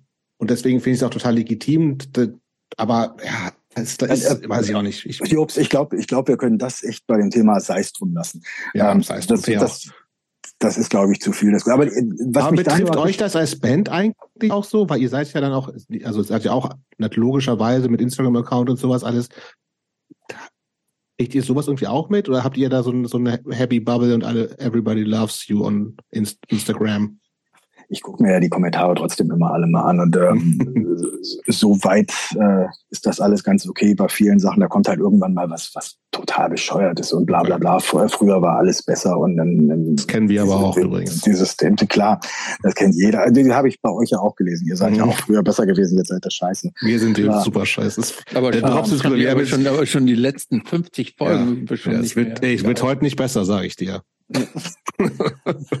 Und nochmal auch da, ne, sei es drum. Also man ist ja nicht dafür da, um, um es irgendwie der Welt recht zu machen oder sowas. Also es könnte eigentlich ein schöner Platz sein, wenn, wenn die Menschen nicht alle so unglaublich engstirnig und doof wären. Aber da hat man jetzt seit 50 Jahren versucht, irgendwie gegen anzukämpfen. Jetzt klappt das auch nicht mehr. Nee. Also lang, langsam äh, habe ich das auch aufgegeben. Ich glaube, wir kriegen für diese Folge nicht so richtig viel auf die Mütze übrigens. Ich glaube, Wenig, weniger als für Heinz Rudolf Kunze, würde ich sagen. Ja, mit sicher gut. ja. Wer, who knows? Nee, Schauen wir mal. Wobei die, tatsächlich die, nicht. die Kunstfolge war doch gar nicht so schlecht. Also war ein bisschen kurz. Ne? Er hatte Ja. sein Programm halt eine Stunde eingeplant, durchgezogen, Feierabend, Ja. aber war doch in Ordnung. Also ich fand, Fand ich die, auch. fand die hörbar, absolut. Ja, auf jeden Fall. Und nach wie vor, gerade, wir haben gerade neulich im Auto nochmal äh, Heinz Rudolf Kunze gehört. Ist einfach ein Riesensongs. Man kann es nicht anders sagen. Also Na, Dein ja. ist mein ganz Herz ist so ein verdammter Hit. Dann, dann sind wir beim Thema ähm, gute Songs. Ne? Also Gute Songs. Und was, Das- da fällt mir nämlich gerade ein, weil, also 80er, ne? Ähm, ich bin neulich dann, wir hatten eine längere Autofahrt und irgendwann äh, habe ich gedacht, ich habe Bock, Eurythmics zu hören. Die haben tatsächlich gute Songs. Alter. Ja. Best of Eurythmics. Ich dachte, okay, ich kenne drei Songs oder so, aber es sind 18 Songs, das sind alle geil gewesen. Ich fand's riesig. Ja, das steht außer Frage.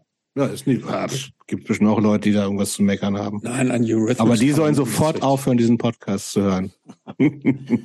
nein, äh, ich sage das immer wieder gerne. Am Ende des Tages ist ein guter Song ein guter Song. Und äh, egal was für ein Genre. Also äh, da bin ich von den 80ern jetzt mittlerweile, also zumindest von meiner Einstellung aus den 80ern, es muss halt harte, verzerrte Gitarren haben und immer nur auf die Fresse gehen. Mhm. ähm, so weit von abgerückt. Also gut ist gut und gut ist dann, wenn es mir gefällt. Also, Was ist denn- Zeit deine Lieblingsband oder Künstler oder sowas? Jetzt gerade. Jetzt gerade im Moment habe ich mich wirklich, habe ich einen Narren gefressen an den verfickten Rubettes. Sugar Baby Love und Co. Das Das ist- schon, die sind nicht ganz aktuell, Nee, nicht so richtig aktuell, ne? aber, Diese- aber auch Riesnitz, keine Frage. brauchst du, brauchst du was Aktuelles? Wenn ich dir eine Hardcore-Band sagen soll, dann ist es auch nicht aktuell. Nee. Nee, also es gibt irgendwas, wo du sagst, irgendwie, ja, Rubets lasse ich auf jeden Fall gelten, aber sowas, wo du sagst, irgendwie, ey, das ist jetzt auch so meine musikalische Neuentdeckung der letzten fünf Jahre, um jetzt mal ein bisschen Ja, okay. weiterzugehen. Sehr schön, das macht mir, das macht mir zumindest ein bisschen ein, äh, einfacher. Ich finde tatsächlich, also abgesehen von diesem ganzen Klassikrock-Kram, den ich gerade so neu für mich entdecke, also Mhm. was so früher an einem vorbeigelaufen ist, Nazareth und Co. und, und Mhm. Jordi, ähm, Ik Ikulu haben mich tatsächlich beeindruckt. Das ist ja wieder Hardcore. Das äh, war, war mal eine, eine Neuentdeckung von ich bin auch in diesem alten Hardcore-Zeug halt gefangen, muss ich sagen. Ähm, aber da habe ich mir gedacht, Mensch, das klingt doch mal wieder richtig frisch und, ähm, und cool. Frage, gute Band, ja. Und klingt halt im Prinzip so, wie ähm, Chromex hätten klingen sollen nach Best Wishes. Ja, kann man so sagen, das stimmt. Ähm, ja, das ist so. Äh, Und an nicht, an nicht Hardcore-Genres, was ist da so? Also, du hast schon gesagt, so 60er Pop-Kram. Bist du ein Hip-Hop-Typ inzwischen geworden? nein, Gar nein, nicht. nein. Also wenn, wenn, dann reden wir immer noch über Rap, dann reden Mhm. wir halt über NWA Okay, und Public ja, den Enemy und Scheiß. den Kram halt. Ne? Mhm. Also dieses, diesen Gangsterkram äh, ist nicht so ganz meins. Mhm. Ein paar von diesen Eminem-Sachen fand ich ganz, ganz angenehm. Mhm. Ähm, ansonsten, ja, es ist, Aber- fällt halt schwer. Ich habe ich hab noch eine, eine, eine lustige Randnotiz. Ich weiß nicht, ob das, jetzt springe ich halt von wegen guter Bitte. Musik.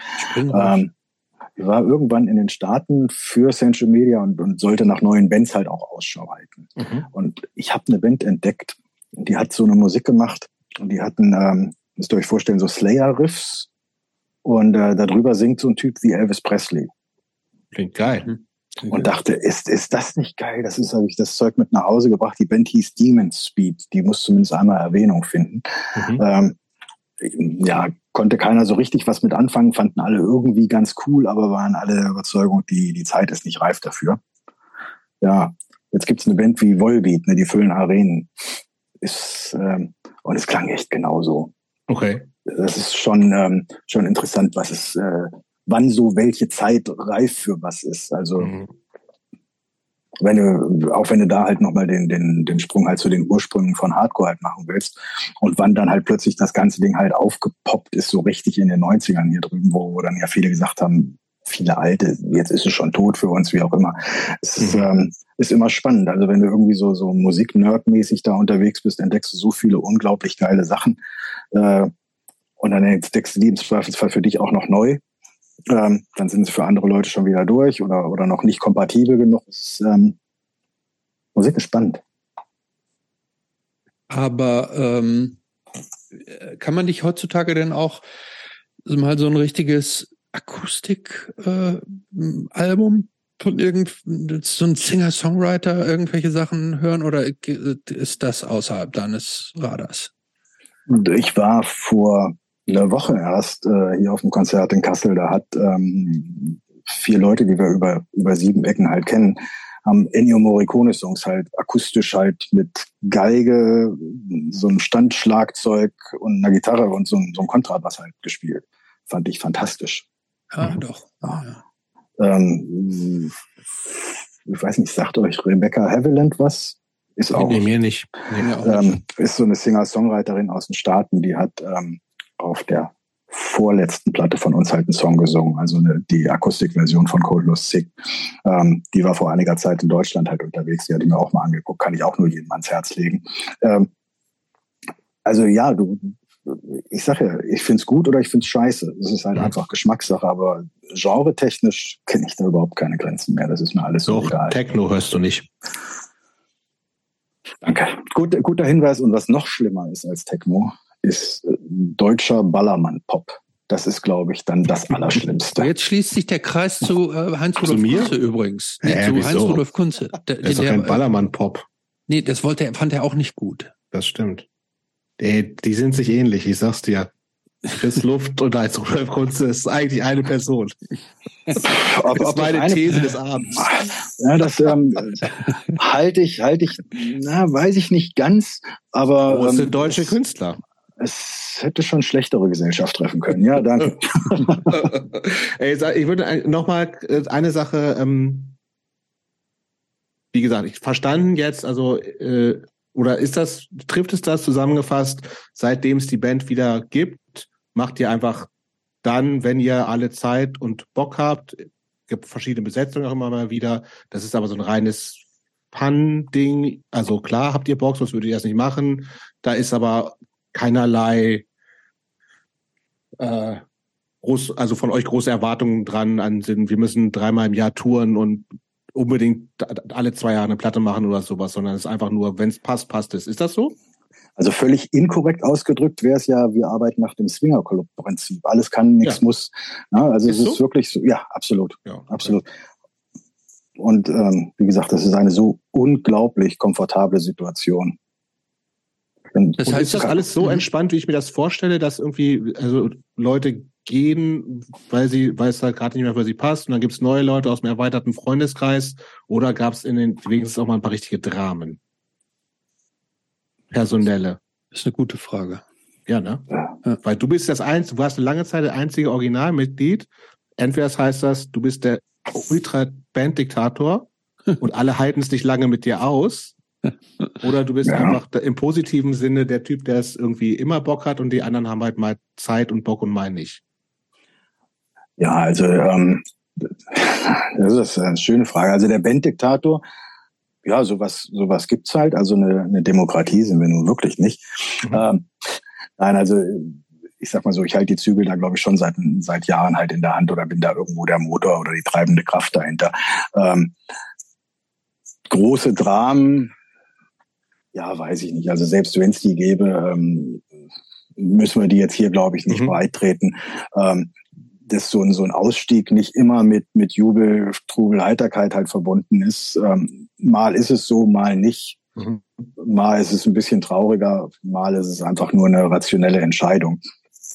Sei es drum. Also Fakt ist halt einfach, im Prinzip spreche ich mit allen, die früher bei Rikers gespielt haben und bin mit allen noch dicke. Das passt mhm. eigentlich. Gibt es Rikers in zehn Jahren noch? Also so in dieser Konstellation, wenn wir so weitermachen wollen, klar, warum nicht? Also ähm, vielleicht dazu, ich habe gesagt, ich habe keinen Bock mehr, eine allerletzte Show zu spielen. Mhm. Also irgendwann wird es dann vielleicht einfach keine Show mehr geben und dann war es das halt. Mhm. Aber jetzt nochmal irgendwie anzukündigen und jetzt ist aber das allerletzte Mal und bla bla bla, drei Dinger in Berlin hintereinander oder irgend so ein Quatsch. Nee, mhm. scheiß drauf. Mhm. Na, also solange wir irgendwie Bock haben, irgendwas zu machen, machen wir halt was. Und wenn dann halt nicht mehr, dann sei es drum. Also gibt es mhm. irgendeine Band, mit der du gerne nochmal zusammenspielen würdest, aber nie zusammengespielt hast? Ähm, Pantera, glaube ich. Pantera? Äh, also ich persönlich äh, finde Pantera wirklich abgrundtief scheiße schon vorher, aber das ist äh, hat, mit, hat, mit, dem Typen hat mit dem Typen nichts zu tun. Ähm, jetzt, jetzt könnte ich ja mit irgendeinem so Quatsch halt um die Ecke kommen. Wie natürlich würde ich gerne mit Kiss spielen. Das ist nach wie mhm. vor sind, das meine Helden. Mhm. Ähm, aber das halte ich eher für unrealistisch. Was ich, was ich tatsächlich witzig fände, ähm, wäre halt eine Tour mit mit Urban Waste oder sowas. Also die Band feiere ich abgöttisch. Und ähm, wir waren ja letztes Jahr, letztes Jahr? Ja, letztes Jahr, ja, mit Scheiße Minelli zusammen auf Tour. Mhm. War eine sehr geile Tour und ähm, die hatten den Gitarristen von RKL halt dabei. Mhm, genau, ja, ja. Mhm. Und ähm, das war dann halt so ein Ding, wo man sich dann auch, also ich bin, bin großer Fan von, von RKL, wo ich dann auch sage, Alter, wir, wir sitzen Ohne Scheiß, warum, ja. warum ist die Band nicht noch viel bekannter, als sie ist? Ähm, die sind, die haben die, sie haben so selten über RKL gesprochen, dieser Band äh, in diesem Podcast verstehe ich gar nicht. Ich liebe die ja über alles. Ähm, ich finde die auch ziemlich gut. Ich glaube, der, der, der, der Sound war schon sehr zeitspezifisch. Das, das, das weiß ich noch nicht mal, weil die einfach, die müssten ja jetzt jeden auch, auch Musiknerd ansprechen, der sich äh, mit Instrumenten beschäftigt oder, oh. oder jeder, jeder Bassist müsste diese Band abfeiern, weil das, was der Typ da abgeliefert hat, ist, äh, geht ja gar nicht. Der Sänger war ein charismatischer Mensch vorm Herren. Ähm, die Sprüche, ich finde sie lustig, waren ähm, mit Sicherheit auch nicht korrekt. Äh, aber ich glaube, die haben sich, die haben sich halt selbst etwas kaputt gemacht, halt ähm, mhm, auch mit Substanzen und Dingen. Ja. Es ist eine, eine, unglaublich großartige Band. Also ich kann nur jedem diese, diese DVD auch empfehlen, der sie noch nie gesehen hat. Ähm, das ist, Ding ist. Ich glaube, die kann ich nicht mal tatsächlich. Und man meint doch nicht dieses, nicht. dieses, das, auch diese. Was so eine, es ist, ist so eine Dreier, Dreier CD mit Live und einer DVD halt dabei. Mhm. Ah, diese Rock'n'Roll Nightmare ist eine Wahnsinnsplatte. Diese ganz frühen Sachen finde ich okay, aber nicht so geil also Rock'n'Roll Nightmare. Und die danach sind dann auch nicht so ganz so geil. Ich, ich finde tatsächlich am besten dieses Live-Album. Ähm, wird dieses Live hier aus, aus Berlin. Ne? LP, ja, genau. genau. Ja. ja, also unglaubliche Band. Ja, finde ich auch. Gut, dass sie hier nochmal den Respekt kriegen, den sie verdient haben. Es gibt, es gibt so unglaublich viele gute Bands, äh, Bands die den Respekt nicht bekommen okay, haben. Okay, ja, welche denn? Erzähl doch mal. Nenn mal ein paar, die du, du sagst, irgendwie, über die wird eigentlich viel zu wenig geredet. Habt ihr in dem Podcast schon mal über Crowd of Isolated besprochen? Nee, nee. vielleicht mal erwähnt, fand ich aber auch super. Das äh, mit, mit Bad, Bad Actor und sowas und Like a Flower. Wir hatten solche Songs halt geschrieben und über was, was für eine Zeit waren das? Das war Anfang der 80er. Also es ja. gibt einfach, ja, weiß ich nicht, da gibt es irgendwie ein paar. Klar, weißt du, dass die paar Typen von denen eine neue Band haben? Sehr klein. Die von Crowd Nein. of Isolated, die heißen, glaube ich, Trust Issues und bringen demnächst eine Platte rauf bei unserem Kumpel Ballo, der hier auch schon im Podcast war. Und es klingt, also ist ein bisschen nicht mehr ganz so hardcoreig, aber man hört das schon noch, dass sie das sind.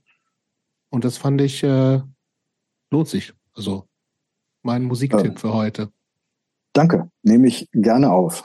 Komm, noch mehr Bands. Ich will über Bands bisschen abnörden, über Bands, die wirklich noch äh, äh, nicht oft genug genannt werden. Die sind mir jetzt spontan eingefallen. Ich meine, RKL haben wir erwähnt.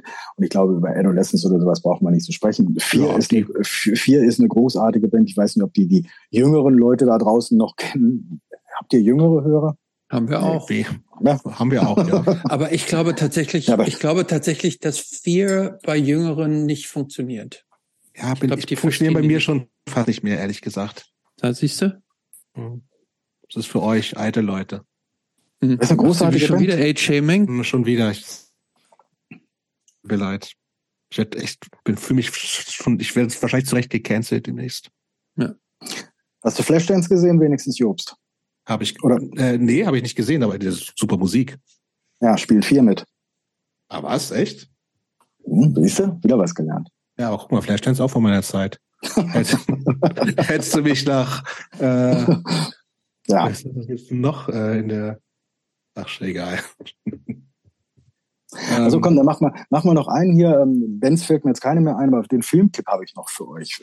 Ja, ich wollte eh nach, nach was, was du für ein Filmtyp bist, wollte ich eh fragen. Ähm, ich, ich gucke nicht so viel Fernsehen mehr, also das ist irgendwie nicht so, so mein großer Freund, aber wenn, dann gucke ich immer gerne alte Filme. Aber was mhm. mir noch einfällt, Idiocracy, sagt er euch was? Mega Film. Danke. Ja. Ich meine, Kennst du den, Christopher? Nee, den kenne ich nicht. Ich kenne nur die Band Isocracy. Die gibt's auch, aber. Nee. Idiocracy ist wirklich empfehlenswert. Äh, die, die ganz Kurzbeschreibung halt. Ja, mach mal. Äh, Amis frieren halt ihre, ihre Soldaten irgendwo ein oder zumindest einen und wollen dann halt einmal 50 Jahre später zum Leben erwecken. Der wacht halt auf und alle Leute sind bescheuert. Also du hast einen Präsidenten von Vereinigten Staaten, der mit US-Boxershort und Maschinenpistole durch die Gegend springt. Das ist so die ganz kurze Zusammenfassung. Also genau, die, die, die, das, die, die Erklärung ist, dumme Menschen vermehren sich mehr als schlaue. Genau. So, das heißt, irgendwann ist es so weit, dass alle saut und das genetisch sozusagen weiter, also in dem Film weitergehen wird und die Leute werden immer dümmer. So, und du hast dann wirklich, also dann wacht halt dieser Typ auf, der so normal smart ist und der ist halt so der the brain. Und anderen sind wirklich strohdoof. Das ist so die, die der Film. Aus, aus welchem Jahr ist der Film? 2006. Ach so. Ah, das hätte ich nicht gewusst. Ist tatsächlich, ein, wir haben den auch songtechnisch mal verwurstet. Ich kann ihn mhm. wirklich nur empfehlen, oh, weil ähm, schau, schau einfach den Fernseher an und du siehst einfach so viele Sachen, die, die dem, was da 2006 prophezeit wurde, in Anführungsstrichen, so nahe kommen. Ähm, also gerade, wo dann dieser Typ da in Amerika auch Präsident war. Aber wie heißt der doch? Das ist ein geiler Name. Der Präsident. Ich, ich kann es dir nicht sagen. Ich guck gerade parallel. Also übrigens gemacht von diesem äh, Mike Judge-Typen, also der von Beavis und Butthead. Der ja. hat äh, den, den, der hat Regie geführt in dem Film und auch Drehbuch geschrieben. Ach doch, Camacho heißt der. Präsident Camacho. Ich fand ihn auch sehr witzig. Ich weiß nicht, ich habe ihn länger nicht gesehen, aber ich fand ihn wirklich sehr, sehr witzig. Mit Luke Wilson, auch ein guter Schauspieler übrigens. Also, also, Fernsehen ist nicht dein Ding, sagst du sonst. Nee, nicht, nicht wirklich. Also ich weiß nicht, ich bin nicht so der, der Nerd, der da vor dem Fernseher sitzen muss und ich mag immer noch irgendwie lieber, weiß ich nicht, was Unternehmen rausgehen. Also mhm. und, und wenn es nur ja, schnöde Wandern ist oder äh, mittlerweile ab einem gewissen Alter gewöhnt man sich mal an, wieder zu laufen und zu joggen, was ich früher auch immer stinke langweilig fand. Ähm, aber ich weiß nicht, alles, was man draußen erleben kann oder mit, mit, mit, mit Freunden, Bekannten, Kumpels, äh, wie dem auch sei, weiß ich nicht, wo Interaktion ist. Ich finde das alles so ein bisschen, du sitzt den ganzen Tag am Ende des Tages ja trotzdem vor deinem Scheißrechner. Mhm. Ähm, und Interaktion ist halt einfach wichtig. Jetzt haben wir in Kassel äh, tatsächlich wieder einen guten Club, wo eigentlich fast jeden Tag ein Konzert ist. Ah, okay. Wie heißt der? Goldgrube. Okay. Ähm, also da ist wirklich da alles an. Spielt so ziemlich jede Hardcore-Band irgendwie, die auf Tour ist. Mhm. Spielt fast jede Metal-Band. Also das ist wirklich ungelogen, fast jedes, jeden Tag ein Konzert gefühlt. Und die kommen auch Leute. Und da kommen auch Leute, ja, ja, die, die, du brauchst, im Prinzip braucht ja jede Szene irgendwo, damit ging Immenhausen damals Kassel halt los. Du brauchst halt irgendwo, oder das oh, Jutze Gött, Göttingen ja, ja. genauso, die Korn, ähm, Glocks, ah, you, ja, you, name it, you name it. Und äh, darum entwickelt sich ja sowas halt. Und wenn du halt keinen Anlaufpunkt halt hast, dann bleiben die Leute halt einfach mit dem Arsch daheim. Und mhm. bin halt wirklich immer dankbar. Das sind auch ein paar jüngere Leute, die das machen und die auch wirklich einen Arsch in der Hose haben und sich da richtig reinknien. Und das ist schon cool, wenn du halt siehst, was da in kurzer Zeit halt passiert. Also wo du halt mal zwischenzeitlich einfach nur noch, keine Ahnung, 50 Leute irgendwo versprengt auf einem Konzert halt hast und jetzt seitdem die Dinger wieder regelmäßig stattfinden und du halt quasi mit der einen Show die nächste Show schon wieder promoten kannst, ähm, passiert da halt einfach wieder ein bisschen was. Das ist sehr schön zu sehen. Ja, Kassel hatte eine Zeit lang nichts. Ne? Langsam, ich muss jetzt auch ja. noch mal ganz kurz eine Empfehlung Bitte. aussprechen, denn Jobst hat eine super neue Band. Innocent Bliss, muss ich jetzt tatsächlich mal sagen. Hat wann diese Woche das Demo veröffentlicht? Jetzt gerade. Kann ich jedem hier nur empfehlen. Ähm, großartige neue Hardcore-Band von Jobst. Die, glaube ich, die 16., 17. Band in seinem Leben ungefähr. Aber auch nur mit so alten Freaks. Und tatsächlich, was mich echt freut, ich habe verschiedene Leute, die ich auch äh, gefragt, wie sie das so finden. Und es ist alles so unterschiedlich, dass ich, äh, dass es offensichtlich nicht so klingt genau wie es. Also Christoph hat zum Beispiel, das klingt ein bisschen wie frühes Scream. Fand ich überhaupt nicht, äh, ehrlich gesagt. Dann hat irgendwer äh, gesagt, äh, das hat mich am meisten gefreut, auch wenn ich es nicht so sehe. Äh, hat was von alten Youth Brigade und Artificial Peace. Das hätte mich, würde mich freuen, wenn es so ist. Ist aus meiner Sicht aber nicht so. Moment, die, die DC Youth Brigade oder die kalifornischen Youth Brigade? Ich würde sagen DC Youth Brigade. Ja. Die hörst du auch ein bisschen? Ja, also ich, ich höre da frühes DC raus, so sagen wir mal so, ja. Deshalb habe ich gesagt, frühes Scream. Ja, okay.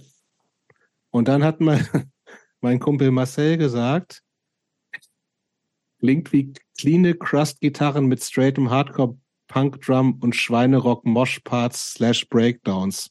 Was auch immer das sein soll. Ja, das spricht mich jetzt schon wieder an. Ähm, Schickst also, du nachher mal zu. Ja, alles klar. Ja. Also alles ein bisschen weird, man weiß es nicht. Aber ja, macht Spaß, mal gucken, was das ist. Innocent Bliss kann man sich gerne anhören.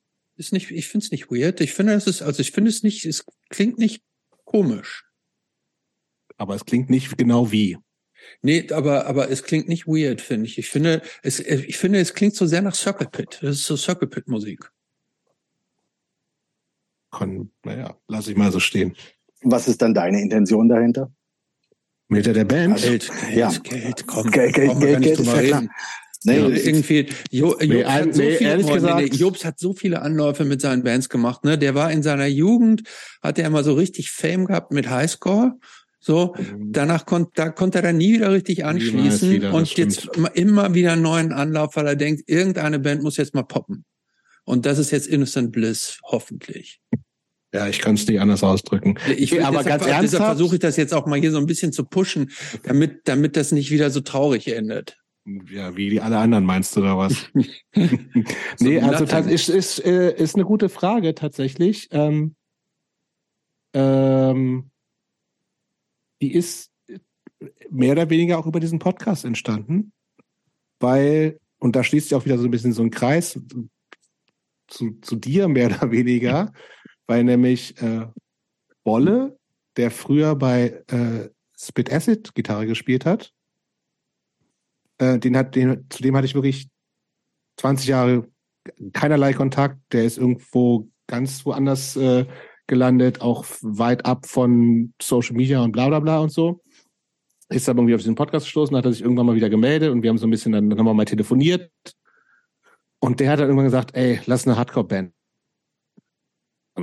Und dann habe ich gesagt, ja, wenn du alles machst, ich kann halt nix. Also ich bin, das zu deiner Info, Chris, ich kann wirklich nix. Ne? Also ich bin kein Songschreiber und so. Ich glaube, ich bin, äh, es ist angenehm, mich in der Band zu haben, wenn man jemanden braucht, der so ganz okay Gitarre spielen kann und ein bisschen Bock hat zu singen. Aber ich bin keine große Hilfe, wenn es darum geht, Songs zu schreiben. Ich sage, wenn du alle Songs schreibst und so, let's go. Ähm, aber wenn, dann lass uns auch so vielleicht eine richtige Band machen. Und dann habe ich gedacht, ich kenne gucke hier, kenne hier natürlich ein paar Leute und das waren auch alles alte Bekannte von mir, ähm, mit denen ich fast allen schon mal in Bands gespielt habe. Also eine All-Star-Band, also kann man sagen. Ja, ne? ja eher Old Friends Band, würde ich so sagen. Ne? Also Leute, denen ich früher schon in Bands gespielt habe. Auch Matze von Highscore, der das hier schneidet und Judith, die früher bei Peace of Mind mitgespielt hat und Arndt, den ich schon seit Ewigkeiten kenne, der auch mal bei diversen Bands mal so ausgeholfen hat und so. Und dann äh, haben wir einfach ja, gesagt, und lass uns machen, haben aber tatsächlich jetzt diese Aufnahmen irgendwann gemacht, aber noch nie zusammen geprobt, weil Bolle eben nicht hier ist, aber am Anfang die meisten Songs geschrieben hat und wir dann so was parallel gemacht haben, hier geprobt haben.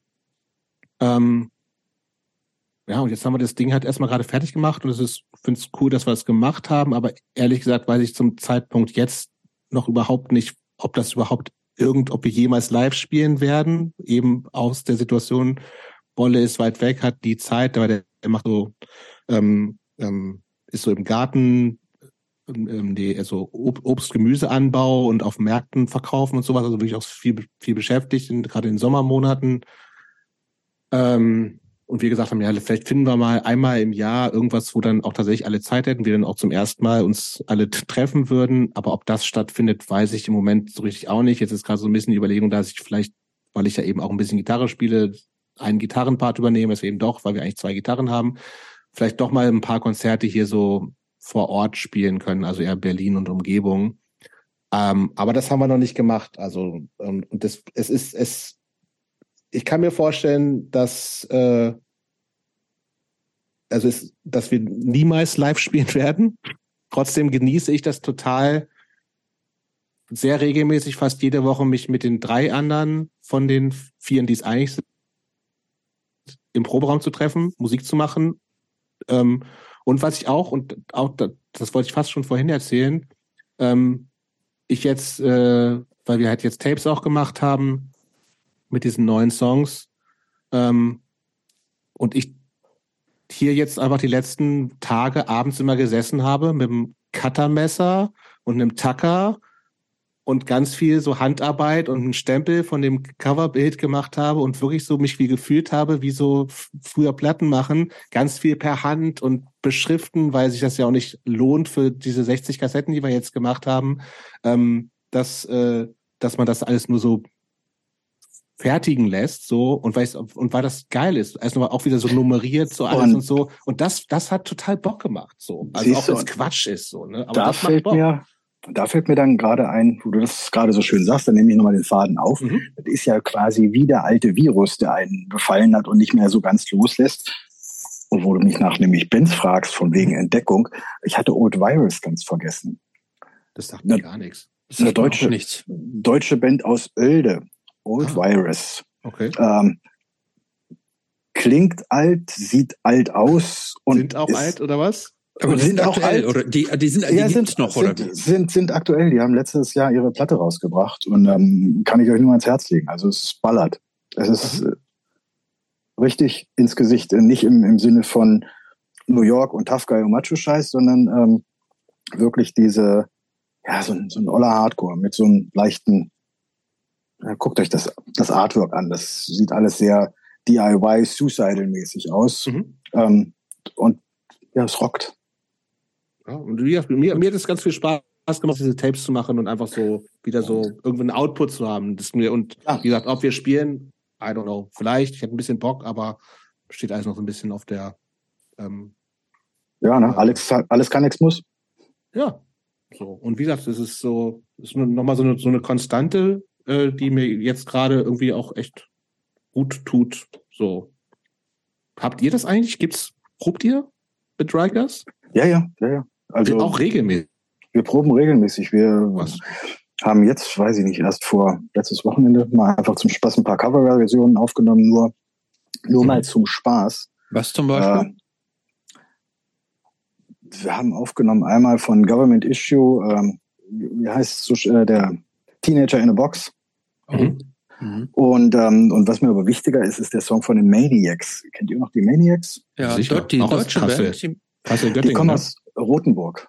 Also mhm. bei Kassel um die Ecke halt. Ne? Mhm. mhm. Und äh, uralte deutsche Punkband. Mhm. Ähm, und es wurde irgendwie mal Zeit, denen so ein bisschen ein Tribute zu zollen. Der Schlagzeuger von denen war früher auf, auf Tour unser erster Roadie. Also, also Ro wie heißt Roadie. Kai U. Kai Uwe, ja, genau. Oder so? Genau. Was tut das denn? Waren die eigentlich auf aggressive Rockproduktion oder waren die möglicherweise waren die auf Rockorama? Nee. nee. Weder noch, glaube ich, oder? Wo waren die denn? Die waren Weder noch irgend so ein, so oder ein kleines Mülleimer Records oder so. Ich glaube, Mülleimer trifft's dann halt eher. Aha. Gucke ich gerade nach. Ähm, und ähm, ja, wie gesagt, der war war dann auch irgendwo in Kassel aktiv. Doch, Mülleimer, genau, das ist dieses Split-LP ja? mit Tin Can Army, die ja wiederum ah, aus ja. Göttingen dann kam. Ja, wurde halt Zeit, der war mit uns unterwegs und ähm, hat uns quasi, äh, das war, also ich muss jetzt lachen, weil ich so die, die Bilder halt vor mir sehe, den Kai Uwe gibt's ja auch schon lange nicht mehr, leider. Ach, echt? Äh, ist seit 2006 tot. Okay. Und ähm, der hat uns halt so in alle wichtigen Sachen, die man auf Tour so wissen muss, eingewiesen. Also wie knacke ich einen Kühlschrank, wenn der Club mhm. schon abgeschlossen ist? Ähm, wie schraube ich einen Motorroller auseinander und verstauen in, ähm, in meinem Duffelbag und ähm, mit Hilfe eines Schraubenziehers? Also wirklich viele Sachen. Ich, ich sehe die ganzen Bilder halt von, von den Typen halt vor mir. Und die sind nie zu dem zu der Bekanntheit gelangt. Also die werden ja auch irgendwo gefühlt nie erwähnt. Also jetzt, nee, jetzt ich glaube in, letz, in, letzter Zeit mal ein bisschen, weil, weil die Platten wieder re-released wurden. Ähm, gesagt, ey, wollen wir von denen nicht mal einen Coversong aufnehmen und waren da halt natürlich Kid war sofort Feuer und Flamme dafür, weil auch mhm. alte Freunde, die kommen ja da alle aus der Ecke. Ja, sowas halt. Und dann trifft man sich halt im Proberaum. Es macht halt auch einfach Bock, einfach nur mal das Programm sonst durchzuholzen und ähm, uns da so ein bisschen fit zu halten, weil es dann ja trotzdem immer mal wieder auftritt und ich möchte einfach, wenn das Telefon klingelt, halt mal einen Daumen hoch oder einen Daumen nach unten und sagen, ja, wir spielen oder wir spielen halt nicht, wie es passt halt. Ist ähm, gerade was geplant? Ähm, momentan nicht, nee. Also wir lassen es jetzt wirklich mal ganz, ganz ruhig angehen. Wir hatten ja ähm, letztes Jahr halt nochmal irgendwie im Winter hier in Kassel gespielt und jetzt sagen wir erstmal, komm, mal schauen, was sich so. Ja, und die Tour, ne, mit was. Die Tour mit Scheiße Minelli war halt einfach geil, das hat Spaß gemacht und da sind wir auch wieder bei diesem Thema. Wir suchen uns halt wirklich die Leute aus, mit denen wir halt irgendwie mhm. losziehen wollen. Ich meine, ähm, hat uns das kommerziell was gebracht? Ein Scheißdreck. Mhm. Hat, uns das, hat uns das Spaß gebracht? Ja, absolut. Mhm. Also viele Leute kannten die Band halt nicht und hatten halt Spaß dran. Ich meine, wir hatten den Sänger damals ja auch auf der Platte halt drauf, weil mhm. ich einfach gedacht habe, ey, das ist, ist cool das macht uns, uns Spaß. Wir glauben, dass die Leute okay sind. Wir haben fünfmal telefoniert zusammen, dann war die Tour halt gebucht. Und ähm, weiß ich nicht, so soll das halt auch sein. Das ist halt irgendwie der, der Spirit des Ganzen oder der, der Geist, der da halt hinter irgendwie so ein bisschen lebt. Und das kann man sich ja irgendwo auch bewahren, wenn man will. Voll. Ähm, was mich noch mal interessieren würde, ich habe es, glaube ich, ganz am Anfang gesagt, ihr habt jetzt zehn oder elf Alben veröffentlicht. Ich habe mir die ich habe mir, glaube ich, fast alles jetzt hier vorher auch nochmal durchgehört. Ihr seid wahnsinnig ähm, konsistent in dieser Art, die ihr macht. Ja, es gab leider keine Funkphase, die hätte ich gern gehört. Eine Funkphase, nee, die Funkphase mhm. gab's gab's nicht, aber es gibt, ihr, ihr weicht sehr wenig, sage ich mal, von eurem typischen Sound so ab. Äh, ist das mit Absicht, weil er sagt einfach, wir lieben diese Musik und das sind wir und wir wollen auch gar nichts anderes? Oder ähm, habt ihr habt ihr schon auch manchmal, dass ihr denkt, äh, jetzt auch mal ein bisschen was anderes zu machen, wird uns auch reizen? Ja, dann hast du die Hast du dir die Akustikversion mit der Sängerin nicht angehört? Nee, die habe ich dann, habe ich dann, die habe ich dann. Hast du, hast, du, hast du die übersprungen und den, den Face No More Song von unserem Schlagzeuger auch. Ähm, haben wir immer am Ende gerne mal so, so irgendwie noch ein Gimmick versteckt. Mhm. Ähm, aber nein, im, im Grunde ist äh, Reikers ist das, was du ähm, das, wo, wo Rikers draufsteht, ist ja, eigentlich immer auch Rikers drin. Ja. Mhm. ja, ja. Also ich weiß ja selber, wie, wie sehr mich auch viele Bands halt irgendwie, weiß ich nicht, gefühlt enttäuscht haben oder sowas. Oder die, wo dann die, irgendwann geht die zweite oder die dritte Platte, wenn sie sagen, sie haben sich musikalisch so unglaublich weiterentwickelt und ja, die Weiterentwicklung ist dann halt, die Platte klingt scheiße. Ähm, das, das war nicht so meins, aber es ist halt, wie gesagt, auch, glaube ich, viel, viel Geschmackssache. Also ich denke halt schon, du hast es ja schön zusammengefasst, so der Grundtenor ist halt immer sehr konsistent. Mhm. Also es ist halt hart, es ist Punk dabei, es ist Hardcore dabei, es ist Metal dabei, das sind halt, und es ist halt ein, ein Einfluss dabei.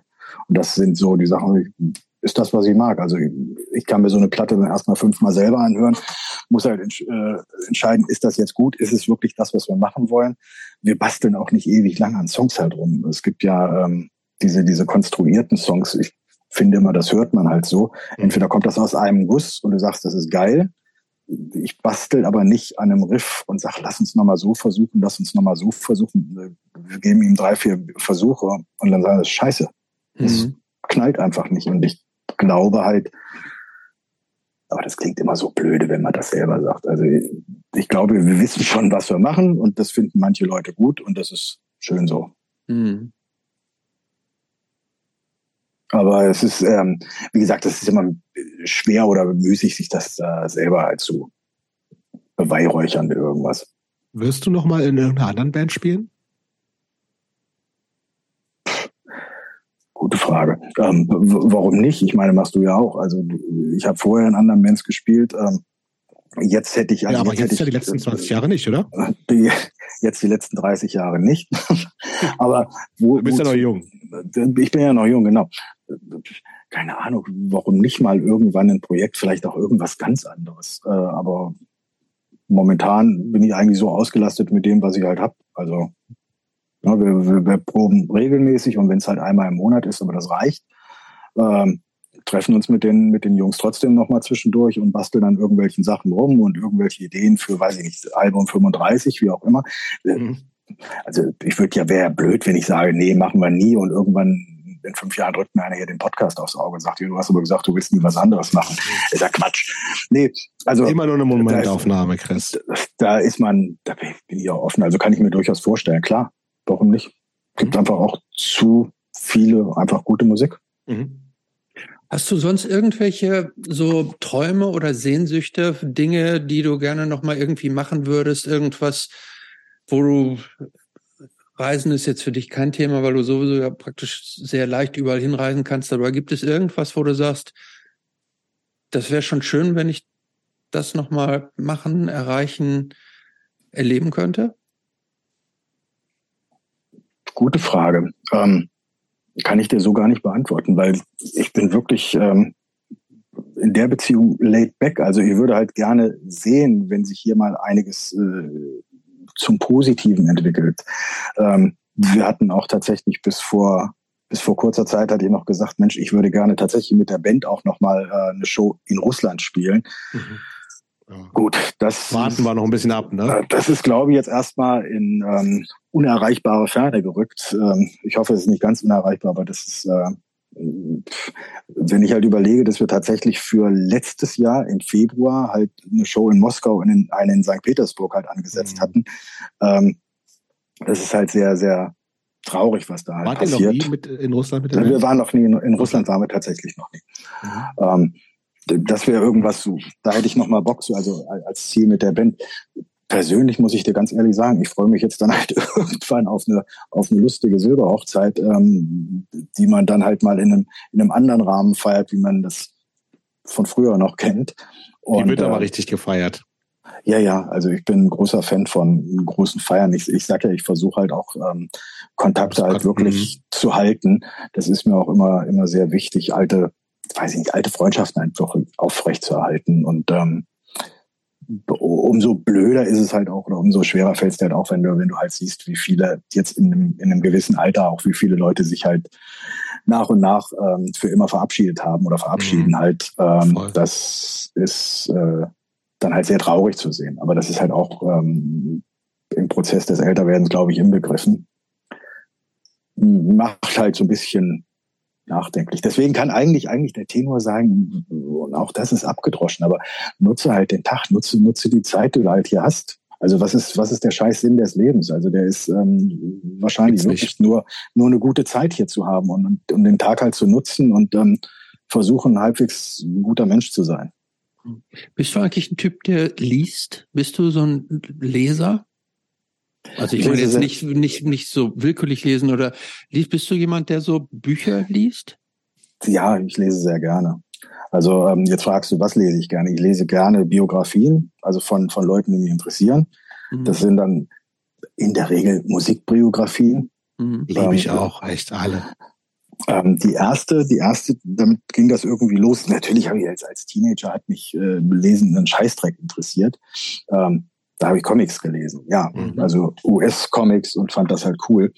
Ähm, aber mittlerweile, äh, irgendwann auf Tour hat mir dann mal einer das, das Buch von Peter Grant gegeben. Das war der, war der Tourmanager von Led Zeppelin. Mhm. Also nicht der hat mir das Buch gegeben, sondern der hat mir das mhm. Buch Stairway to Heaven gegeben und mir sehr empfohlen.